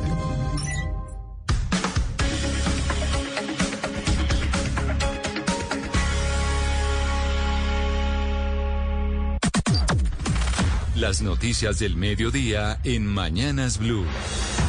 Son las 12 del día, un minuto, momento de actualizarse con las noticias. Aquí de la mano del Servicio Informativo de Blue Radio, Eduardo Hernández, buenas tardes. Hola, ¿qué tal? Muy buenas tardes, Camila. Mira, hasta el Partido Verde en Bogotá lanzó críticas a la alcaldesa Claudia López por sus declaraciones esta mañana en torno a la balacera en el nororiente de la ciudad, en las que abiertamente habló de venezolanos que están conformando peligrosas bandas de delincuentes. Sus palabras han sido tildadas como xenófobas. Lo último, José David Rodríguez. Hola, buenas tardes. Fueron muchos los concejales que rechazaron estas declaraciones de la alcaldesa Claudia López en las últimas horas. Algunos de ellos, como Samir Avizambra, Diego Cancino, precisamente del Partido Verde, el concejal Carlos Fernando Galán y Andrés Forero, señalan que estas declaraciones tienen tinte de xenofobia. Pues aquí lo que pedimos es mesura y tenemos que buscar cómo entre todos construir una ciudad incluyente. Pero también le pedimos al gobierno nacional que tenga normas más fuertes hoy en día. Y rechazamos hondamente las declaraciones de la alcaldesa, yo del Partido Verde, porque toda vida es valiosa y no podemos estigmatizar. Porque a mí me parece realmente eh, muy peligroso lo que está pasando. Pero lo que estamos viendo es que no son unas declaraciones, es una estrategia. Esto ya lleva muchos meses donde la alcaldesa insiste en este discurso. Y que para lavarse las manos por lo que pasó ayer con el patrullero de la policía Edwin Caro, agiten la bandera de la xenofobia. Señalan los concejales que no se pueden, por ejemplo, tampoco comparar las cifras de inseguridad de este año con las del año pasado en plena pandemia. 12 del día, dos minutos. Las reacciones ahí de los concejales y los políticos frente al discurso de esta mañana de la alcaldesa Claudia López, que han catalogado de xenófobo. Pero a pesar de que seis países en Europa decidieron suspender temporalmente la aplicación de las vacunas de AstraZeneca mientras se investigan unos posibles efectos secundarios de esta vacuna que está generando o que podría estar generando trombos en la sangre de quien se la aplica, la Agencia Europea de Medicamentos dice que por ahora es seguro seguir utilizando esa vacuna, Mateo Piñeros. La posición del Comité de Seguridad de la EMA es que los beneficios continúan superando los riesgos y la vacuna puede continuar administrándose mientras está en curso la investigación de los eventos tromboembólicos presentados. Esto después de que Noruega, Dinamarca e Islandia decidieran suspender preventivamente el uso de esta vacuna. Esas reacciones, según la agencia, no están clasificadas como efectos secundarios de este fármaco. También se destaca que el número de casos de trombosis entre la gente vacunada no es más elevado que el número de casos observado en la población en general. Por su parte, Italia decidió suspender el uso de un lote de vacunas anti-COVID de AstraZeneca como medida de precaución, según indicó este jueves la Agencia Italiana de Medicamentos. Y es que ha sido una mañana llena de contrastes. Imagínense que mientras tanto la farmacéutica Pfizer publicó un comunicado en el que revela los resultados, dicen ellos, del mundo real frente a la eficacia de su vacuna, tomando como base la aplicación masiva en Israel. El laboratorio encontró que dos semanas después de la aplicación de la segunda dosis de esa vacuna, tiene una efectividad del 97% para evitar un cuadro fuerte de COVID-19 y, por supuesto, la muerte del paciente. Bueno, ya que estamos hablando de la vacuna de AstraZeneca, usted nos trae noticias de Pfizer, yo le tengo noticias de Sinovac, porque un estudio de la Universidad de Sao Paulo dice que la vacuna contra el COVID-19 de Sinovac es eficaz contra la variante brasilera, la británica y la surafricana, mejor dicho, contra todos. Xiomara Rojas.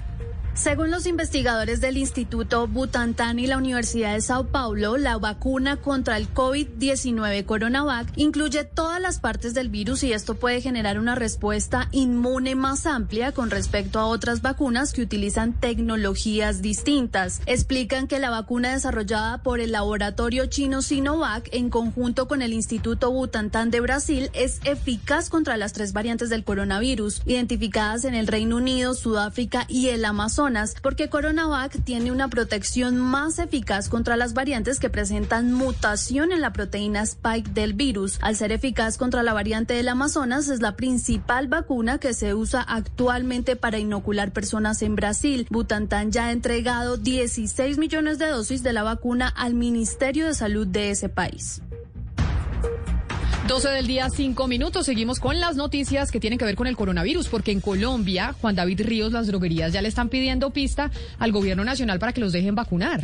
Sí, señora, específicamente es la Asociación Colombiana de Droguistas Detallistas Asocoldro, quien tiene más o menos 10 mil droguerías dentro de la asociación y están diciendo, justamente en una carta que le enviaron al Ministerio de Salud, que ellos están en la disposición tanto de capacitar a todas las personas en las droguerías y farmacias, como de poder comprar también vacunas para empezar la aplicación a nivel masiva. Esto es después de que las empresas privadas también hayan pedido la compra sobre eh, las vacunas y poder continuar con el Plan Nacional de Vacunación. Entonces, la Asociación Colombiana de Droguistas lo que pide es eh, mostrarle al presidente Iván Duque que están en la capacidad de poder apoyar la vacunación masiva que no solo esté de las manos de la CPS y de las IPS. Y ahora son las 12 del día y 6 eh, minutos. No les están pagando la seguridad social a los concejales en Santa Marta a juicio de lo que le está pasando a Jaime Lineros, que es uno de los cabildantes de la ciudad. Cuenta que tiene COVID, requirió hospitalización y fue en ese momento cuando se enteró que ahora los gastos los va a tener que pagar de su bolsillo. William Fierro. El concejal Juan Ruiz Fruto denunció que en el Consejo de Santa Marta no se están pagando los aportes de seguridad social. Esta situación pone en peligro la salud y la vida de los concejales, como ocurre en los actuales momentos con el concejal Jaime Linero Laino, quien se encuentra internado en la unidad de cuidados intensivos de una clínica privada de Barranquilla contagiado por COVID-19, asumiendo él los costos de su hospitalización. No tenemos pago el tema de la salud, el tema de la pensión, es tema importante, y sobre todo que hoy tenemos al doctor Jaime dinero que Dios permita que se recupere y que de paso que no está cubierto como la ley determina, ni en salud, ni en pensión, ni en profesional. Ante esta situación, el concejal Juan Ruiz Fruto citó al Consejo Digital de Santa Marta, la secretaria de Hacienda Digital, para que explique del por qué no han pagado los aportes eh, de salud a los miembros de la corporación. 12 del día, 7 minutos. Y ojo a este eh, proyecto de decreto que tiene listo el gobierno nacional para generar un incentivo para los extranjeros que vengan a Colombia. Y es que pretenden devolverle el IVA a aquellos eh, foráneos que hagan compras en nuestro país utilizando tarjetas débito o de crédito. ¿Cómo es la cosa, Marcela Peña? Los turistas extranjeros podrán solicitar la devolución por compras superiores a los 108 mil pesos que realicen en Colombia usando sus tarjetas débito y crédito emitidas en el exterior. La DIAN va a procesar sus solicitudes y hará el abono a las tarjetas dentro del mes siguiente. Pero si reciben el pago a través de operadoras de pago, su dinero podría estar listo en tan solo 10 días. La solicitud puede hacerse hasta por 7,2 millones de pesos en cada viaje y se llena el formulario en el punto de salida del país. La medida busca incentivar la llegada de viajeros internacionales que se vio fuertemente afectada por la pandemia. Y ahora son las 12 del día, 8 minutos. Sé que este tema le interesa muchísimo, Camila. Estamos pendientes de lo que está pasando hoy en el Consejo de Estado. Está estudiando si anula el decreto del gobierno con el que se reglamentó el plan piloto del fracking. Asdrúbal Guerra. Los nueve magistrados de la sección tercera del Consejo de Estado se reúnen hoy a estudiar la ponencia del magistrado Ramiro Pasos, en la cual expone la posibilidad de declarar la nulidad del decreto 3004 de diciembre de 2013, por el cual se establecen criterios y procedimientos para la exploración y explotación de hidrocarburos en yacimientos no convencionales, así como también la resolución 9341 de marzo de 2014, por medio de la cual se establecen los requerimientos técnicos para este proceso. Estos actos fueron demandados ante el Consejo de Estado. La fracturación hidráulica, también conocida como fracking, es el proceso mediante el cual se inyecta a muy alta presión grandes cantidades de agua para explorar los hidrocarburos que contienen las rocas. La Procuraduría, recordemos que solicitó al Consejo de Estado declarar la nulidad de estos actos por considerarlos que afectan el medio ambiente. Asdrúbal Guerra, Blue Radio. Gracias, Asdrúbal. Sin duda alguna, una decisión importante. El mundo pendiente, el mundo no, pero Colombia pendiente de la decisión sobre el fracking. Pero también a esta decisión es importante con miras a las elecciones presidenciales del otro año. ¿Por Porque el Consejo Nacional Electoral definió el 7 de noviembre como el día en el que se harán las consultas internas de los partidos políticos para definir sus candidatos de cara a las elecciones presidenciales del año entrante. A ver, con, con el calendario y todos los plazos está Jimmy Ávila. El Consejo Nacional Electoral fijó para el 7 de noviembre de 2021 la realización de consultas populares, internas o interpartidistas de las agrupaciones políticas con personería jurídica o grupos significativos de ciudadanos. Los partidos y movimientos políticos que opten por este mecanismo deberán comunicar por escrito al Consejo Nacional Electoral a más tardar el 30 de junio de 2021 su decisión y realizar esas consultas. También tendrán un plazo hasta el 31 de agosto para manifestar que se retractan de su voluntad inicial. En caso de que las consultas para escoger candidato a cargos de elección popular, los precandidatos tendrán que inscribirse ante la Registraduría Nacional del Estado Civil entre el 27 de septiembre y 1 de octubre de este año. Para la realización de encuestas, sondeos, opinión, convenciones, asambleas, entre otros, que busquen la escogencia de aspirantes, las agrupaciones políticas tendrán un plazo hasta el 10 de septiembre. En caso de que las agrupaciones requieran realizar una consulta para la toma de decisiones, deberán entregar las preguntas al Consejo Nacional Electoral hasta el 10 de septiembre septiembre. Gracias, Jimmy. Son las 12 del día, 11 minutos. Y atención con esta historia. La Armada colombiana rescató a dos colombianos y a un panameño que estuvieron 15 días a la deriva en el Océano Pacífico. Diana Alvarado. Los hechos se registraron cuando una aeronave de la Guardia Costera de los Estados Unidos alertó al comando de la estación de guardacostas de Tumaco sobre la presencia de una embarcación a la deriva a 200 kilómetros de la costa con personas a bordo. De inmediato fue desplegada una unidad de reacción rápida de guardacostas que inició la operación de búsqueda y rescate. Escuchamos al capitán de corbeta Sergio Rueda, comandante de la estación de guardacostas de Tumaco. Fueran encontrados a más de 200 kilómetros de costas del Pacífico Nariñense, tres personas, entre ellos dos colombianos y un panameño. Esta operación, la cual fue desarrollada bajo condiciones adversas por más de 10 horas. Tras 12 horas de navegación bajo difíciles condiciones climáticas, poca visibilidad, fuertes vientos y marejada, la unidad de guardacostas logró localizar la motonave tipo langostera de nombre La Humilde y rescatar sanos y salvos a los tres hombres. Gracias, Diana. Y en España descubrieron un taller que se dedicaba a instalarle doble fondo a los vehículos para camuflar droga. 26 personas fueron capturadas, de las cuales, pues no es sorprendente, 22 eran colombianos. Valentina Rodríguez. Las fuerzas españolas de seguridad detuvieron a 26 personas, 22 de nacionalidad colombiana, en una operación de desmantelamiento del mayor taller clandestino de España, dedicado a la fabricación de dobles fondos en automóviles para transportar droga. Los vehículos en los que practicaban los dobles fondos procedían de toda España, pero también de Francia, Bélgica, Alemania e Italia. Entre los 26 detenidos figuran el cabecilla y 21 empleados colombianos, así como otros cuatro de la zona, a quienes imputan los delitos de tráfico de drogas, blanqueo de capitales, pertenencia a organización criminal y delito contra los trabajadores. Los agentes detectaron a cerca de un centenar de vehículos con esos dobles fondos ya montados. Son, las 12 del día, 13 minutos y hay varias emergencias por la lluvia. Lamentablemente una niña de cuatro años y su mamá murieron por un deslizamiento hace algunos minutos en el barrio Siloé, en Cali. Alejandro González. Debido a las fuertes lluvias que han azotado a Cali en las últimas horas, en el sector de Siloé, en la ladera de la ciudad, se presentó un derrumbe que afectó más de 10 viviendas. En medio de esta emergencia perdieron la vida una menor de cuatro años junto a su madre de 26 años de edad. Así lo confirmó el cabo Marco Gómez, coordinador del Centro de Operaciones de Bomberos de la capital del Valle. Tenemos dos víctimas ya confirmadas, una menor de cuatro años y su señora madre femenina 26 años, en la cual la hemos encontrado y hasta hicimos el rescate de esta persona en el lugar. Desde el Cuerpo de Bomberos Voluntarios de Cali también indicaron que en más de 20 barrios se han registrado inundaciones por las fuertes lluvias de las últimas horas. La noticia internacional. Y la noticia internacional tiene que ver con el gobierno de Joe Biden porque se va a reunir con el gobierno chino el próximo 18 y 19 de marzo en Alaska.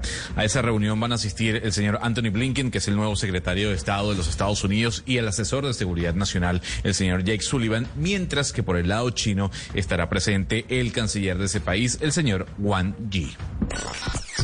La noticia deportiva. La noticia deportiva está ahora en el abierto 250 de Santiago en Chile. El tenista colombiano Daniel Galán dio la sorpresa de la jornada tras vencer con parciales de 6-1 y 7-6 al tercer favorito al título y número 55 del mundo, el español Pablo Andújar. El partido duró una hora 35 minutos y ahora en cuartos de final se espera el rival que saldrá del duelo entre el argentino Juan Manuel Cerundolo y el español Roberto Carballés. Es la segunda vez que Daniel Galán llega a unos cuartos de final de un torneo de ATP. La primera fue en el año 2019 en el abierto aeropuerto de Houston en los Estados Unidos. 12 del día, 15 minutos. Hacemos una pausa y volvemos con expresidentes de la Corte Suprema de Justicia a hablar sobre la imagen de esa rama en el país.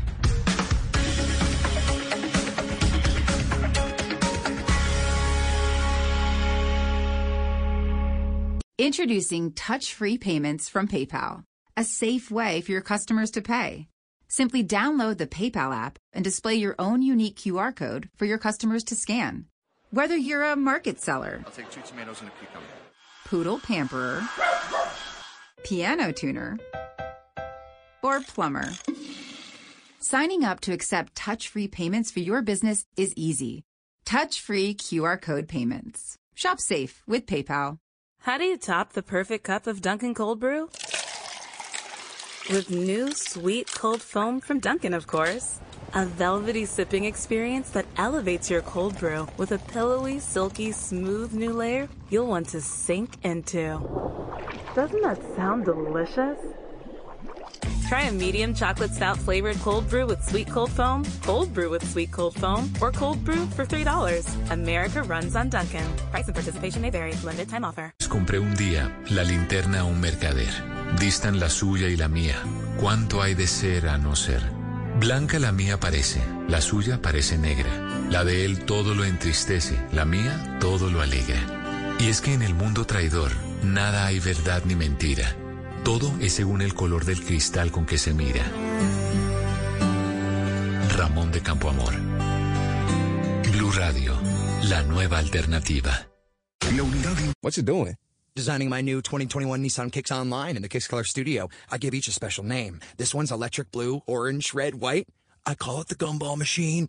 You think it's me? I feel like you're more of a red velvet guy. Limitless possibilities.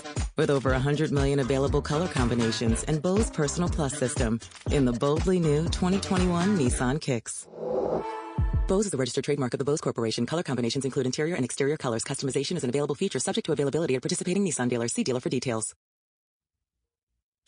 Una señal que se enlaza. Regiones conectadas a través de un dial.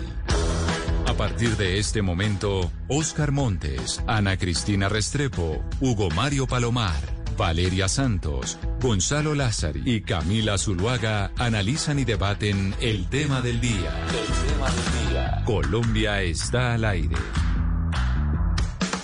Son las 12 del día 17 minutos. A ustedes muchas gracias por seguir conectados con nosotros aquí en Mañanas Blue. El día de hoy vamos a hablar de la justicia en Colombia y de la imagen que tienen los colombianos de esa rama del poder. ¿Por qué razón?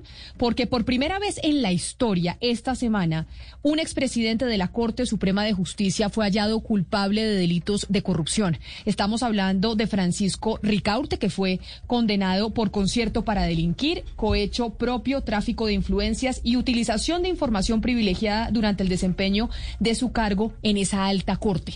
La justicia es la que buscamos precisamente para que nos solucione los problemas de corrupción y es inaudito que un presidente de semejante tribunal pues termine eh, condenado por ese tipo de casos. Por esa razón, hoy nos acompañan tres expresidentes de la Corte Suprema de Justicia para hablar de si la rama se va a poder recuperar de semejante golpe tan importante.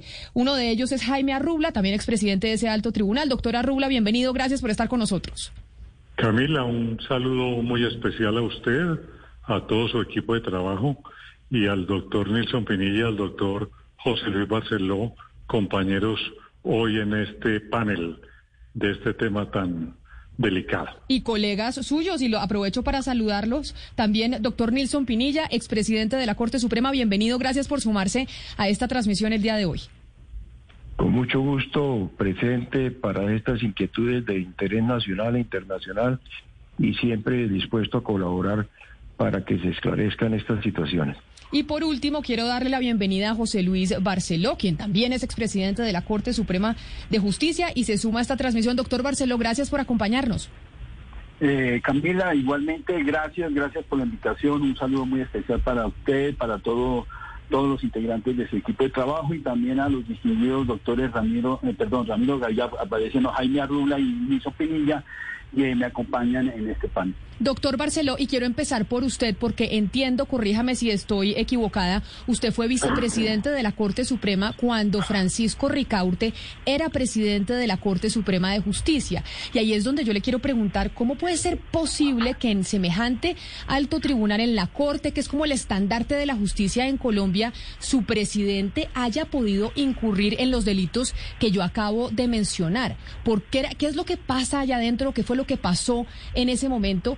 Para que el presidente de la Corte pudiera traficar influencias, fallos y demás. A ver, Camila, eh, eh, desafortunadamente eh, me tocó vivir ese episodio en mi condición de vicepresidente de la Corte Suprema de Justicia. Estamos hablando año 2017, cuando, por decirlo así, se destapa toda esta problemática de corrupción por parte de algunos miembros o exmiembros y o exmiembros de la Corte Suprema de Justicia.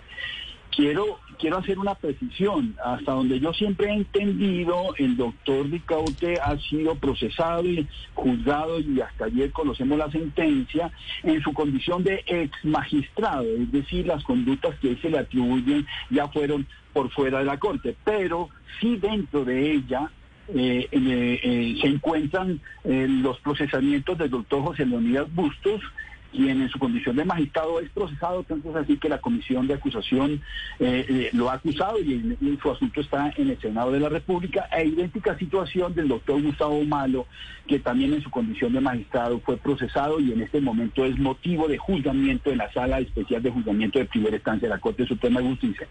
¿Qué pasó? No sabemos. Es decir, esto es un problema humano, esto es un problema de personas, es un problema de principios de las personas.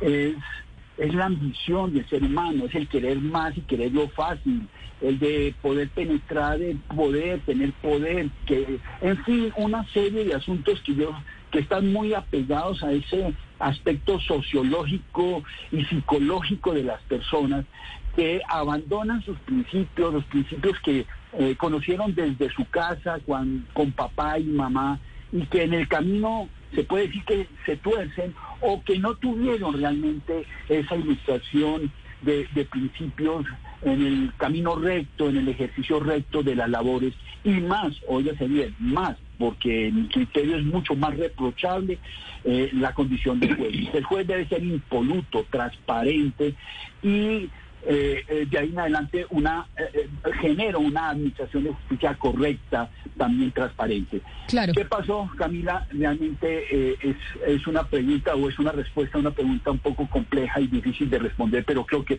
es por ese lado. Pero, doctora Rubla, le pregunto a usted, la Corte Suprema de Justicia y los magistrados de la Corte Suprema de Justicia durante mucho tiempo en Colombia se consideraron unos prohombres. Era el mayor estandarte del Estado. Y eso pensaba la mayoría de su población. Hoy la Corte, después de este tipo de escándalos del cartel de la toga, la condena del eh, expresidente em, Ricaurte, pues ha hecho que ya toda esa imagen que se tenía de la Corte, pues se haya ido al piso y uno ve un desprestigio absoluto de la Corte Suprema frente a la ciudadanía. ¿Es posible que la Corte se recupere de esto? Eh, Camila, mucho gusto. La Corte se tiene que recuperar es que eh, es una institución democrática. Así como no podemos concebir un Estado sin una rama ejecutiva, sin una rama legislativa, es imposible concebir un Estado sin una rama judicial y una rama judicial independiente, transparente, ecuánime, que garantice la libertad y los derechos de los ciudadanos. Mire, la Corte Suprema de Justicia es una institución centenaria. Desde Simón Bolívar y desde los inicios de la República está en germen y como Tribunal de Casación lleva 130 años, correcto. Esta Corte ha dado los combates más tremendos en defensa de la columna de hierro que tiene que ser una democracia. Y no me voy a poner aquí a citar lo que fue combatiendo narcos, combatiendo, extraditando gente, eh, eh, eh, juzgando guerrilleros. Es decir, la Corte ha cumplido con su labor. Y por la Corte han pasado cientos de magistrados y muchos presidentes. Entonces, la sociedad tiene que darse cuenta que es la misma justicia, es la misma corte la que está haciendo la autoselección, es la misma justicia la que tiene enjuiciado al doctor Bustos eh, o lo va a tener cuando llegue de la comisión de acusaciones, la misma que va al doctor Malo, a otros magistrados de otras cortes. Que el problema no ha sido solamente en la Suprema, que lamentablemente también sucedió en la Constitucional, en el Consejo Superior de la Judicatura. Es decir, esto puede pasar. Lo importante de un sistema para que la sociedad que está escuchando este problema lo entienda es que el mismo sistema acoja y se depure. Mire, la sentencia del doctor Ricaute, que obviamente tiene derecho a su apelación y seguramente la va a interponer y, por, y tenemos que respetar eh, esa presunción de inocencia hasta que no haya una sentencia en firme, que aquí no estoy, no estoy abogando por nadie, estoy simplemente mostrando lo que debe ser un sistema ecuánime. Es, es un juez de la República de esta misma rama de la que la Corte Suprema es cabeza el que está tomando la decisión en primera instancia de condenarlo. La sociedad tiene que mirar eso. Es que lo grave sería que el sistema continuara corrompido, pero el sistema tiene los mismos canales para él mismo depurarse. Pero, y es pero, ahí doctor, donde doctor- debe hacer el análisis la sociedad, porque es que la otra solución sería que suprimir una de las ramas del poder público, eso es imposible. Es que No, necesitamos no, doctora. Rula. Pero, por ejemplo, dejarse reformar, porque lo que hemos venido viendo al final es que estos mismos magistrados que hoy están condenados fueron los primeros que se opusieron a la reforma de equilibrio de poderes para que fueran un tribunal eh, de aforados el que pudiera juzgarlos y no tuvieran que pasar por un juicio de político. a- de Entonces, Camila. doctora Rula, ahorita lo que estamos viendo es que el doctor Leonidas Bustos, el doctor Malo, están esperando un juicio político que ya lleva cuatro años en el Senado para que entre la Corte a juzgarlos y así se deteriora la imagen y la confianza de los ciudadanos en el país, de, en la justicia. Mire, Entonces, ¿por qué no se dejan este reformar los magistrados? ¿Por qué la justicia no se deja reformar, doctora Rula? Desde que empezó todo este problema, yo dije que la mejor forma de recuperar la confianza ciudadana en la justicia era que la justicia actuara pronta y cumplidamente. Y lo que estamos demostrando aquí es que, mire, el- eh, una de las personas involucradas ya tiene sentencia. Y los que tuvieron que pasar por el tapiz del Congreso, por ese requisito de procedibilidad, están más lentos. Para mí no es un tribunal de aforados, lo que sobra es ese requisito previo. Y estoy de acuerdo con usted, la justicia hay que reformarla. Le, hay falta un liderazgo Claro, fuerte pero- para reformarla. Pero entonces los- déjeme, déjeme, doctora es que Rula. lo que usted no puede, perdóneme, yo le acabo de contestar porque no, no me deja dar la idea completa. Yo con mucho gusto termino ya y para que usted siga. Mire, lo que es un error es de los que han dicho que hay que reformarla buscando el consenso de la justicia. Pero, pero ¿a quién se le ocurre que donde están los privilegios se van a permitir las reformas? Y, eh, La reforma la tiene que hacer la sociedad, con un líder que la, que la, que la imponga. Y no se le puede pedir permiso a las Cortes para reformarlas.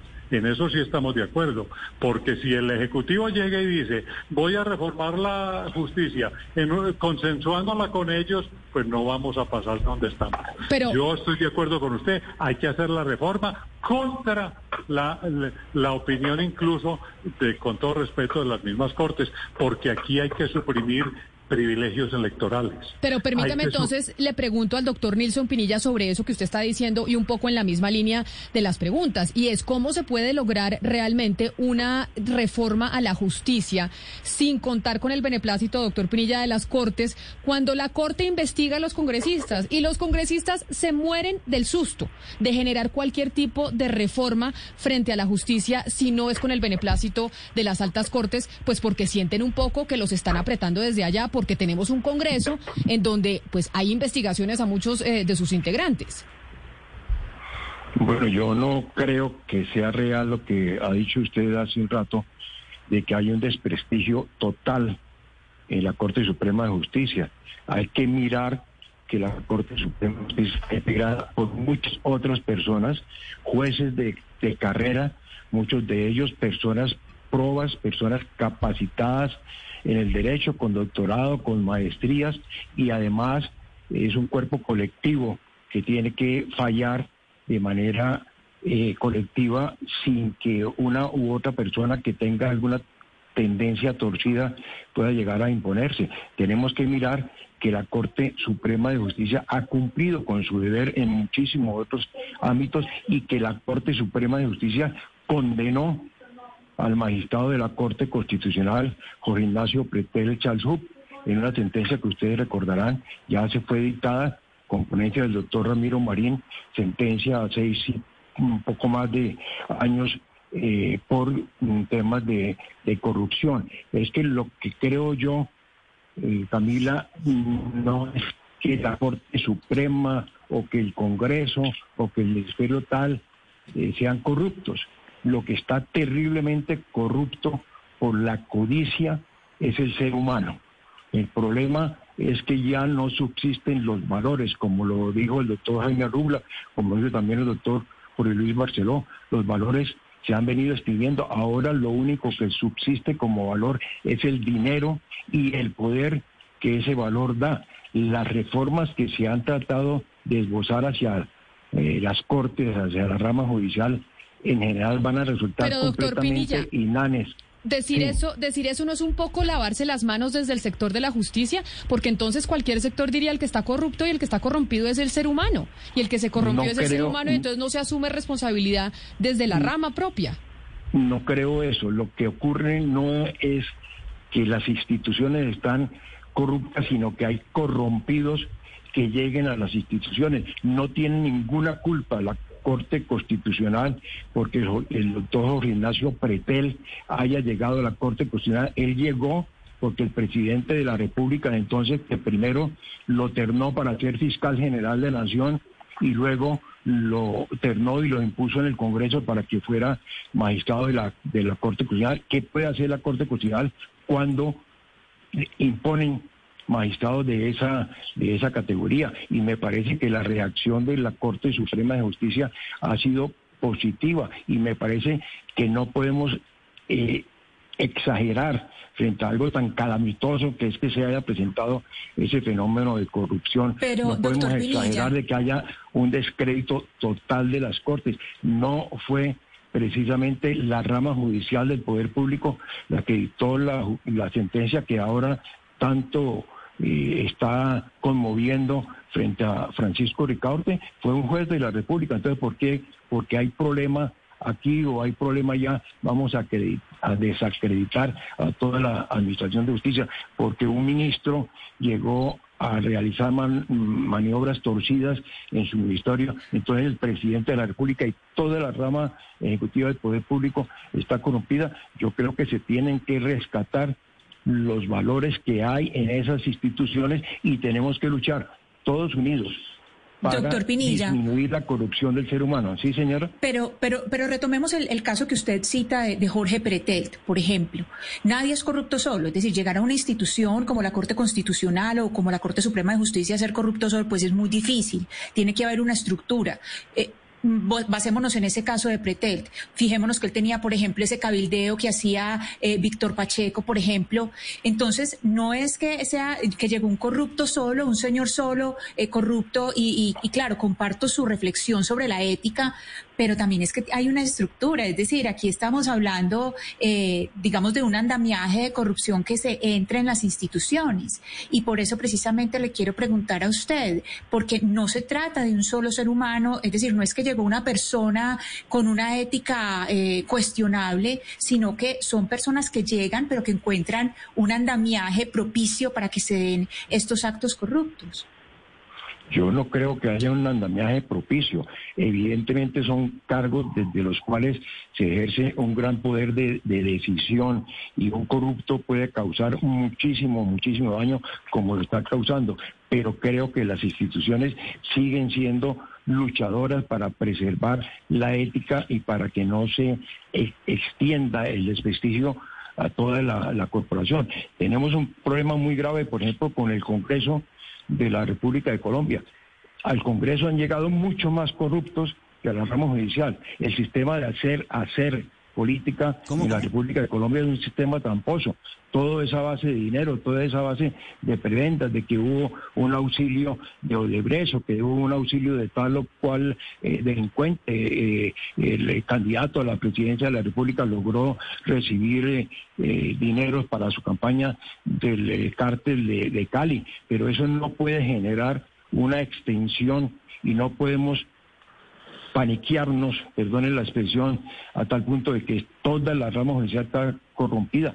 Si no creemos en la justicia, tenemos el problema que se está presentando en los barrios de gente que se toma la justicia por mano propia, pero ese problema no es de la rama judicial del poder público, ese problema empieza con la corrupción, por ejemplo, ¿qué tiene que ver la rama judicial con que se haya, que haya llegado a la alcaldía de Bogotá un corrupto como Samuel Moreno. Son personas que pero, pero, están caídas en el descrédito, están caídas en la codicia y están muy al alcance para hacer esta clase de, de maniobras, pero tenemos que mantener el tema de la confianza. Me parece que la confianza en la rama judicial del poder público se acrecienta cuando hay jueces valerosos, jueces que cumplen con su trabajo, jueces estudiosos como para dictar una sentencia condenatoria contra un ex magistrado.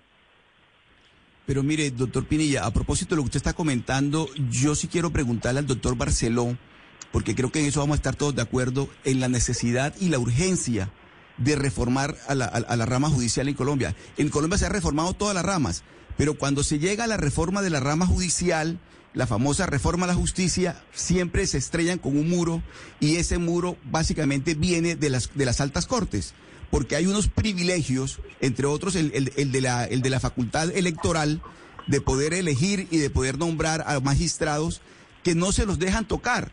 Entonces, claro, el Congreso a la hora de tocar ese tipo de temas tan sensibles con las altas cortes, se, se, como dice el doctor Pinilla, que se paniquean, quedan paniqueados ante el susto que les da de tocar esa fibra. Doctor Barceló, le pregunto a usted, ¿no cree que entre las reformas que se requieren en la rama judicial hay que quitarles esas facultades que tiene las altas cortes, entre otras, la facultad electoral?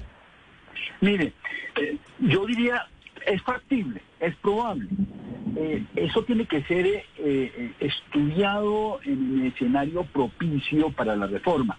Porque hablo con don Oscar, ¿no? Mire, don Oscar, ¿por qué decimos que ahora las eh, funciones electorales de las altas cortes son malas y no lo fueron cinco o seis o diez años después de despedir la Constitución de 91? Institucionalmente, dentro del ordenamiento jurídico, a mí no me parece eso malo.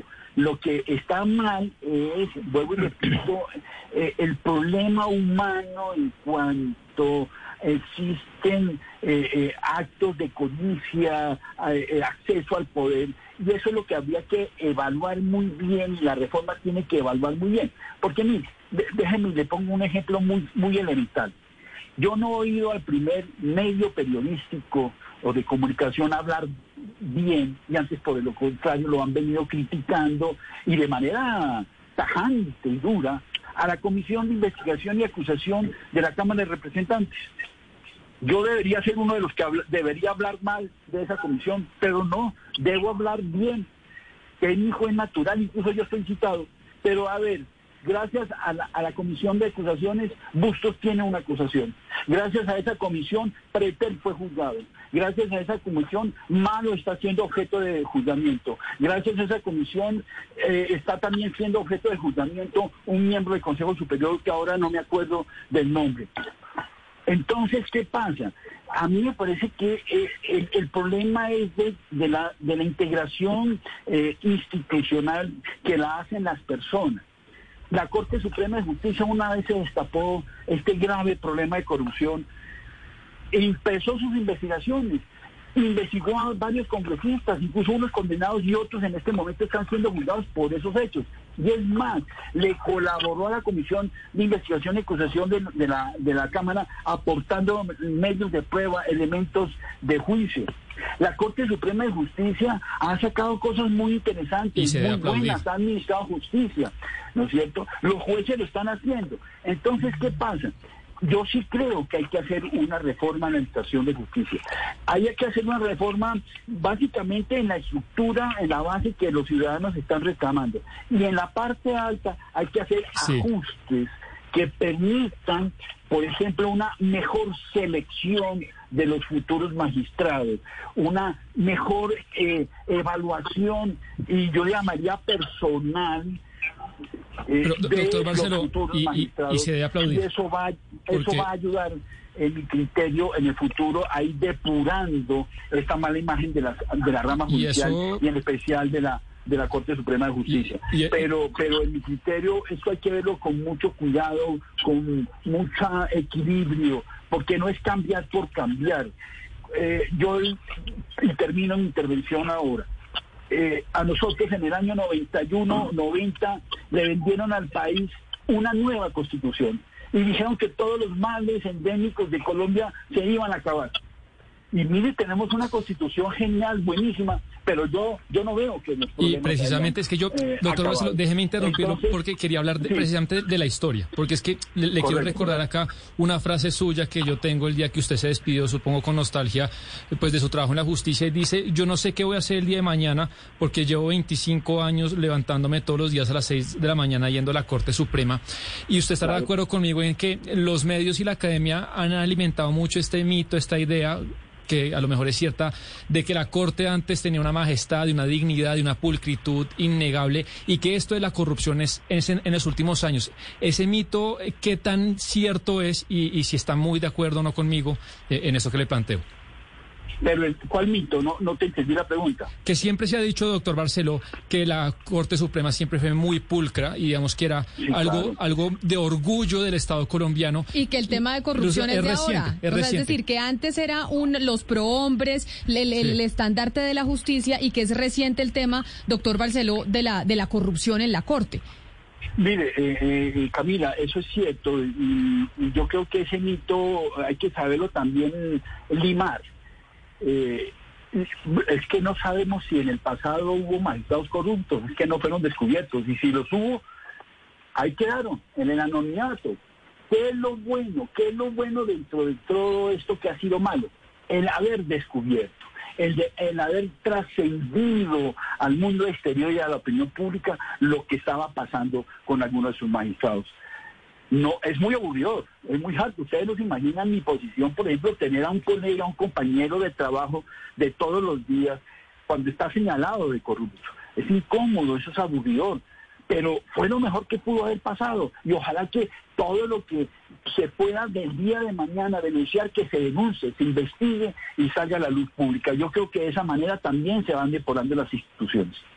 Pero entonces déjeme preguntarle, doctor Barceló, al doctor Jaime Arrubla, porque doctor Arrubla decía al doctor Pinilla que él no estaba de acuerdo conmigo con que hubiera un desprestigio total de la rama judicial y un desprestigio de la Corte Suprema de Justicia. Sin embargo, frente a lo que estamos viviendo hoy, quisiera preguntarle, ¿usted qué tanto cree que hay un componente de una campaña sistemática y pensada desde un sector político del país para desprestigiar a la Corte Suprema y que ha surtido efecto? ¿Usted cree que esto que estamos viviendo también tiene que ver con una campaña que se ha hecho para desprestigiar a la Corte con un propósito en particular?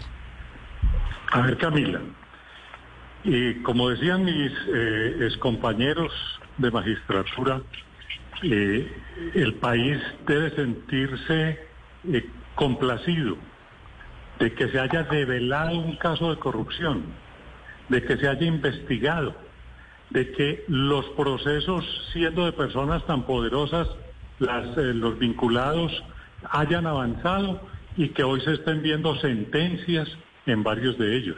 Eso debe, pues no digo que sea para armar fiesta, pero sí debe causar, en vez de tristeza, regocijo. Quiere decir que el sistema está funcionando, el sistema se está depurando.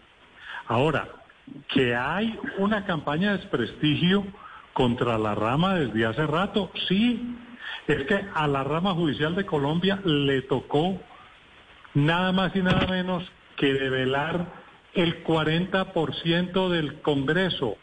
La clase política paró gran parte en la cárcel. El señor Mancuso dijo alguna vez que él tenía eh, cooptado el 40% de los congresistas.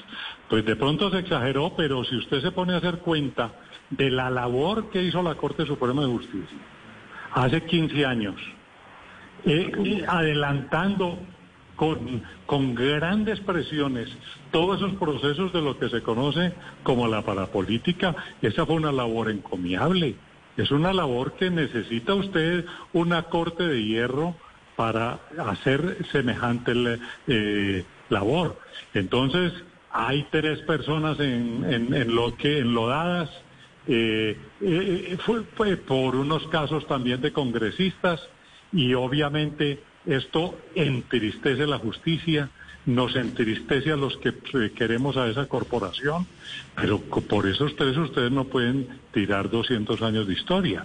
Es que la Corte ha cumplido y está cumpliendo en este momento porque está sancionando a esas feras podridas que resultaron en su interior. Entonces, eso es lo eso es un sistema. Un sistema es eso. Un sistema es que detecte la anomalía y que la corrija. Ahí está el sistema funcionando. ¿Que eso causa trastornos? Sí. ¿Que eso invita a reflexionar sobre posibles reformas? Siempre habla posibles reformas. Este es el momento en que tenemos que hacer un juicio a la Constitución del 91. ¿Trajo cosas buenas o trajo cosas malas para la justicia? Yo le hago un inventario de todas las malas que trajo. A mí me gustaba más cómo se funcionaba antes de la Constitución del 91 en muchas otras cosas. Trajo unas cosas muy buenas, pero indiscutiblemente yo no soy partidario de las funciones electorales. no soy partidario de que los magistrados nos enredemos eligiendo eh, antes una terna para procurador, eh, otra para contralor, eh, otra para fiscal. Eso enreda, eso complica. Y eso, mire, y, en eso yo puedo dar fe. Ah, se vuelve a veces que el, aspirante a fiscal eh, promete cosas y habrá algún magistrado que tiene un cuñado desempleado o un hermano y, y tienen la tentación de colocarlo en la Procuraduría o en la Fiscalía. Entonces después llega el procurador o el contralor o el fiscal a pedir el favor para que le ayuden con la elección de un magistrado. Eso sí, yo te nombro, tú me nombras. Eso hay que corregirlo. Y yo creo que hay que buscar la forma de acabarlo. Pero, es que a mí, pero es que me, llama la atención lo que usted estaba... Porque la Corte esté funcionando y está funcionando y está funcionando el sistema.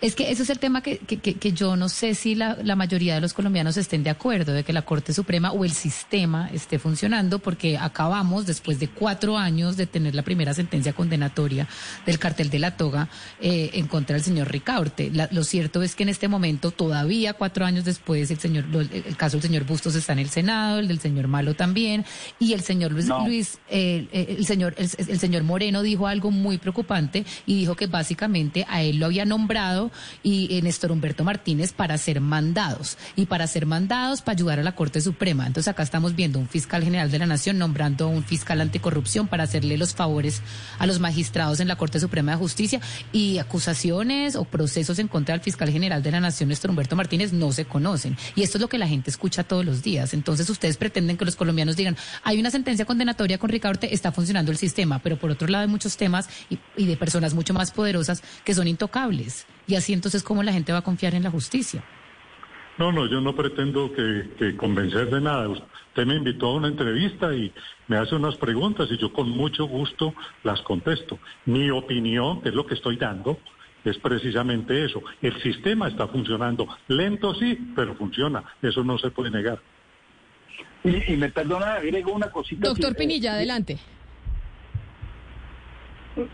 Sí, pero ¿sobre ah, qué punto iba a hablar otra persona, es, que, es que creo que quién fue el que dijo que iba a agregar algo. El doctor Barceló, pensé que era el doctor, doctor Barceló, adelante. Un agregado, un agregado muy pequeño eh, eh, a la pregunta que le hacían al doctor eh, Arrula, mi colega Arrula.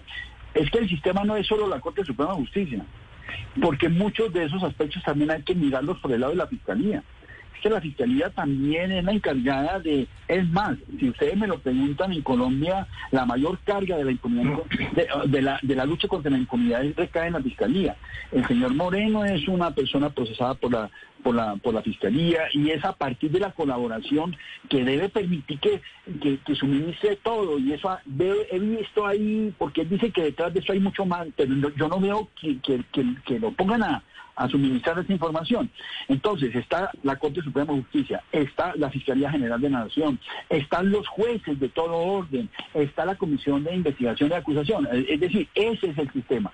Que estén funcionando a la perfección, no, yo soy el primero en reconocerlo, pero que está generando frutos, sí porque al fin y al cabo estamos eh, afrontando delitos que no son simplemente el hurto de una billetera en una esquina, sino detrás de eso personajes con mucho poder. Y esos personajes con mucho poder se encargan también de desprestigiar la propia justicia, no acusando a su a su juzgador y quitándole credibilidad y consecuentemente legitimidad y eso afecta a la administración de justicia. Eh, la Corte Suprema de Justicia, como lo decía el doctor Arula, ha hecho muchas cosas muy buenas. Eh, Camila condenó a más de 80 congresistas y los puso todos en la cárcel. Y yo no veo todavía uno de esos 80 que en su momento hayan dicho, sí, yo soy responsable, sino todos afirmaron que eran perseguidos políticos.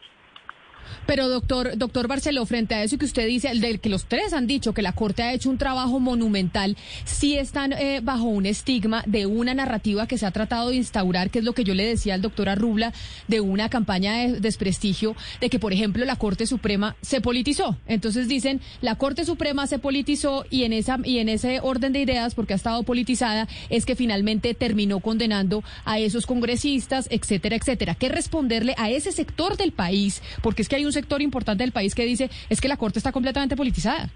Mire, mire eh, eh, Camila, eso no es cierto. Nunca ha estado politizada en cuanto a su función juzgadora. De eso puedo dar fe como miembro que fui de, esa eh, honorable corporación y como miembro de la sala de casación penal de, la, de la Corte.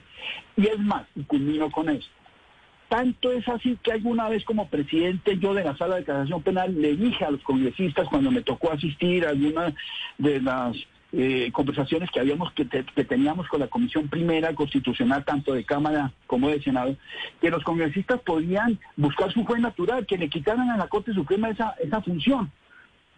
No lo hicieron.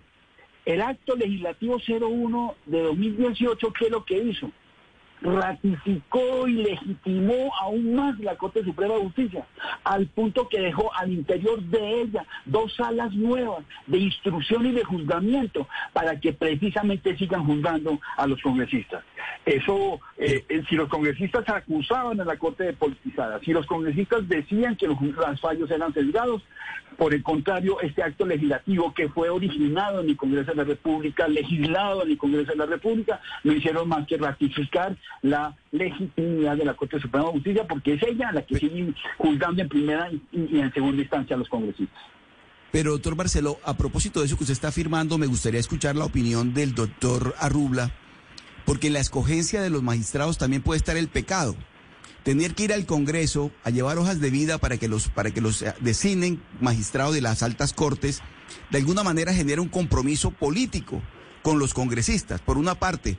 Y escuchándolo a usted, doctora Rubla, me da la impresión de que usted prefiere la figura de la cooptación antes de la figura que se creó, que es que el, Congreso elija magistrados. A ver, aclaremos, eh, muy importante la pregunta, aclaremos. La Corte eh, Suprema de Justicia no se elige por el Congreso, se elige por un sistema de cooptación mixto. El Consejo Superior de la Judicatura hace unas listas y la Corte de esas listas escoge para llenar sus vacantes. Actualmente por el Congreso del Senado se refiere a la Corte Constitucional y ahora el Tribunal este disciplinario o el que está haciendo sus veces. A ver, yo considero que efectivamente eh, toda la labor que se hace eh, lleva a que el condenado, en última instancia, y sobre todo cuando es una persona de capacidad intelectual y ha actuado en política, pues le eche la culpa al juez y diga que es que el juez está politizado. Yo doy fe, como lo hizo el doctor Barceló, que durante el tiempo que yo estuve en la Corte, uno no sabía ni qué partido político ni qué creencia política tenía el vecino de al lado. Jamás. Jamás yo escuché de un argumento de linaje político para ningún asunto y han tratado de decir que es que eh, había persecución política, que había orientación política. Eso no es cierto. El que afirme eso es que no conoce la rama por dentro, la rama goza de independencia en ese sentido al máximo. Ahora, que a veces eh, eh, son los argumentos que dan las personas que se ven afectadas y que eso va calando, porque es que de repetir un argumento y lo repiten y lo repiten, eso va calando en la gente y la gente cree que es que la Corte está politizada y que está persiguiendo a aquel o a determinado político y que aquel que está condenado lo condenaron fue por sus creencias políticas. Pero eso es algo que la sociedad tiene que eh, conocer eh, que los medios, los medios han ayudado mucho con la labor que cumplen los jueces, porque han develado cosas que en el pasado no se daban a conocer y se han conocido gracias a investigaciones periodísticas que se vuelven en la noticia crímenes. Y a partir de eso es que se llega a, por ejemplo, todo el tema de la parapolítica, eh, sistemas de delación también han contribuido a, contribuido a ello. Pero eso siempre será un San Benito que van a tener los jueces. Pero entonces... Siempre habrá quien critique su tarea y siempre habrá alguien que quede inconforme con lo que ellos decidan. Lo que ahora yo estoy de acuerdo de pronto con ustedes. Yo sería partidario de esos periodos de ocho años tan cortos hace que pase mucha gente y que apenas el, el, magistrado se está curtiendo, ya le toca dejar el cargo. De pronto era mejor el sistema anterior o a lo mejor un sistema intermedio. De pronto el sistema de elección en, las listas que hace el Consejo Superior de la Judicatura debe ser más estricto. Es que hubo, hubo una época que se decía que el Consejo se repartía en las listas y que cada uno aportaba tres. Eh, eh, yo no sé porque yo nunca fui magistrado del Consejo Superior de la Judicatura, pero si eso es así es abominable. Eso tiene que ser unos procesos de selección objetivos y en eso podríamos trabajar mucho para que a las Cortes lleguen los mejores, los mejores de la academia, los mejores de la judicatura, y así tengamos unos jueces íntegros, académicos e independientes que estén por encima del bien y del mal, como debe ser en todo labor judicial. Quiero terminar esta interesante charla con ustedes, eh, expresidentes de la Corte Suprema de Justicia, haciéndole esta última pregunta a usted, ex magistrado Nilson Pinilla, porque usted no solo fue magistrado de la Corte Suprema de Justicia, sino también fue magistrado de la Corte Constitucional, otro alto e importante tribunal de nuestro país. ¿Qué hacer entonces para recuperar la imagen de la justicia? Que yo sé que usted dice que no, pero las encuestas dicen algo distinto y eso no es solo en Colombia, lo estamos viendo en toda América Latina. Hay un desprestigio de la justicia en Brasil, hay un desprestigio de la justicia en Argentina, eso está pasando aquí. Usted como ex magistrado de dos importantes altas cortes de nuestro país, ¿qué diría? ¿Cuál sería esa reflexión para poder recuperar la imagen de la justicia? Que la respeten. Evidentemente hay una inmensa campaña de desprestigio contra las Cortes y particularmente contra la Corte Suprema de Justicia porque ha cumplido con su deber. Si la Corte Suprema de Justicia, sujetándose a las responsabilidades que le impone la Constitución y las leyes, investiga a un expresidente de la República, ese expresidente de la República con todo su poder empieza a denigrar contra la Corte Suprema de Justicia y entonces hace una jugada de renunciar a un cargo para quitarse a ese juez superior, a ese órgano límite que es la Corte Suprema de Justicia, para que su, su, asunto sea llevado ante la Fiscalía General de la Nación. Eso es una falta de respeto a la Administración de Justicia y hacia la Corte Suprema, como es una falta de respeto ternar a personas que se sabe que no tienen las calidades para cumplir ese, eh, esos cargos, como ya mencioné el caso de Jorge Ignacio Petel y todas las vagabunderías que se hicieron en lo que conformación de la sala jurisdiccional disciplinaria del Consejo Superior de la Judicatura, de origen eh, eh, totalmente político. Entonces debe haber un respeto contra una Corte Suprema que ha tenido el inmenso valor de haberle devuelto a Colombia algo de la decencia en la forma de hacer política, por ejemplo, a través del proceso 8000. No podemos olvidar todo lo que fue la degeneración, la prostitución de la forma de hacer política en Colombia con dineros de, proveniencia eh, criminal del narcotráfico, fomentando, patrocinando campañas políticas, lo que se hizo con el proceso 8000 en Colombia hacia 1995 es ejemplarizante y eso lo hizo la Corte Suprema de Justicia. Luego en el caso que menciona el doctor Jaime Rulas de la parapolítica, cuánto, cuánto se logró a partir de la lucha de la Corte Suprema de Justicia contra ese sistema violento de tratar de imponerse en las regiones y de sacar candidatos a las corporaciones de elección popular. Eh, tenemos que reinstituir a, a, Colombia en todas sus áreas y tenemos que reconocerle a la Corte Suprema de Justicia lo que hizo, por ejemplo, para que el Congreso estuviera integrado por menos corruptos. Esa es una gran realidad y eso lo logró en el caso del proceso 8000, que más llamado 8000 porque fueron muchísimos procesos contra eh, senadores y representantes de la Cámara corruptos y en el caso de la parapolítica la lucha contra la violencia enquistada en, en, las altas corporaciones legislativas, eso es algo muy valioso y lo ha logrado la Corte Suprema de Justicia a costa de la seguridad de sus propios integrantes. No podemos olvidar que haya ocurrido en 1985 lo que fue el asesinato masivo de magistrados de la Corte Suprema de Justicia cometido por el M-19 y por el Ejército de la República de Colombia.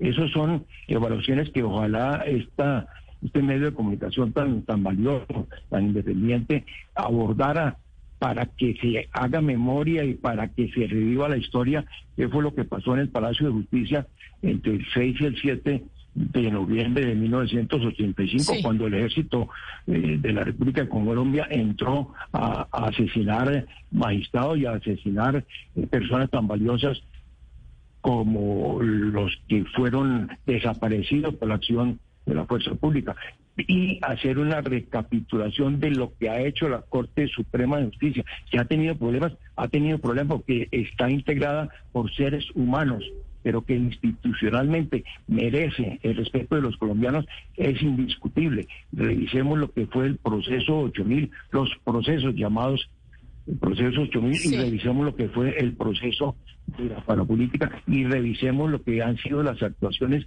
frente a estos líderes políticos torcidos claro. que siguen teniendo demasiada, demasiada influencia en las decisiones en, el encauzamiento de la institucionalidad colombiana. Pues creo que hemos tenido tres invitados de lujo hoy aquí en eh, Mañanas Blue para hablar de la justicia y de lo que implica para esa rama del poder la condena contra un expresidente de esa alta corte como es Francisco Ricaurte. A los tres expresidentes eh, de la Corte Suprema de Justicia, Jaime Arrubla, al doctor Nilson Pinilla y al doctor José Luis Barceló, muchas gracias por haber estado aquí con nosotros, por haberse conectado a esta importante discusión sobre la justicia en Colombia. Colombia. Así llegamos nosotros al final de este programa. Mañana nos volvemos a encontrar y quédense ustedes con Meridiano Blue.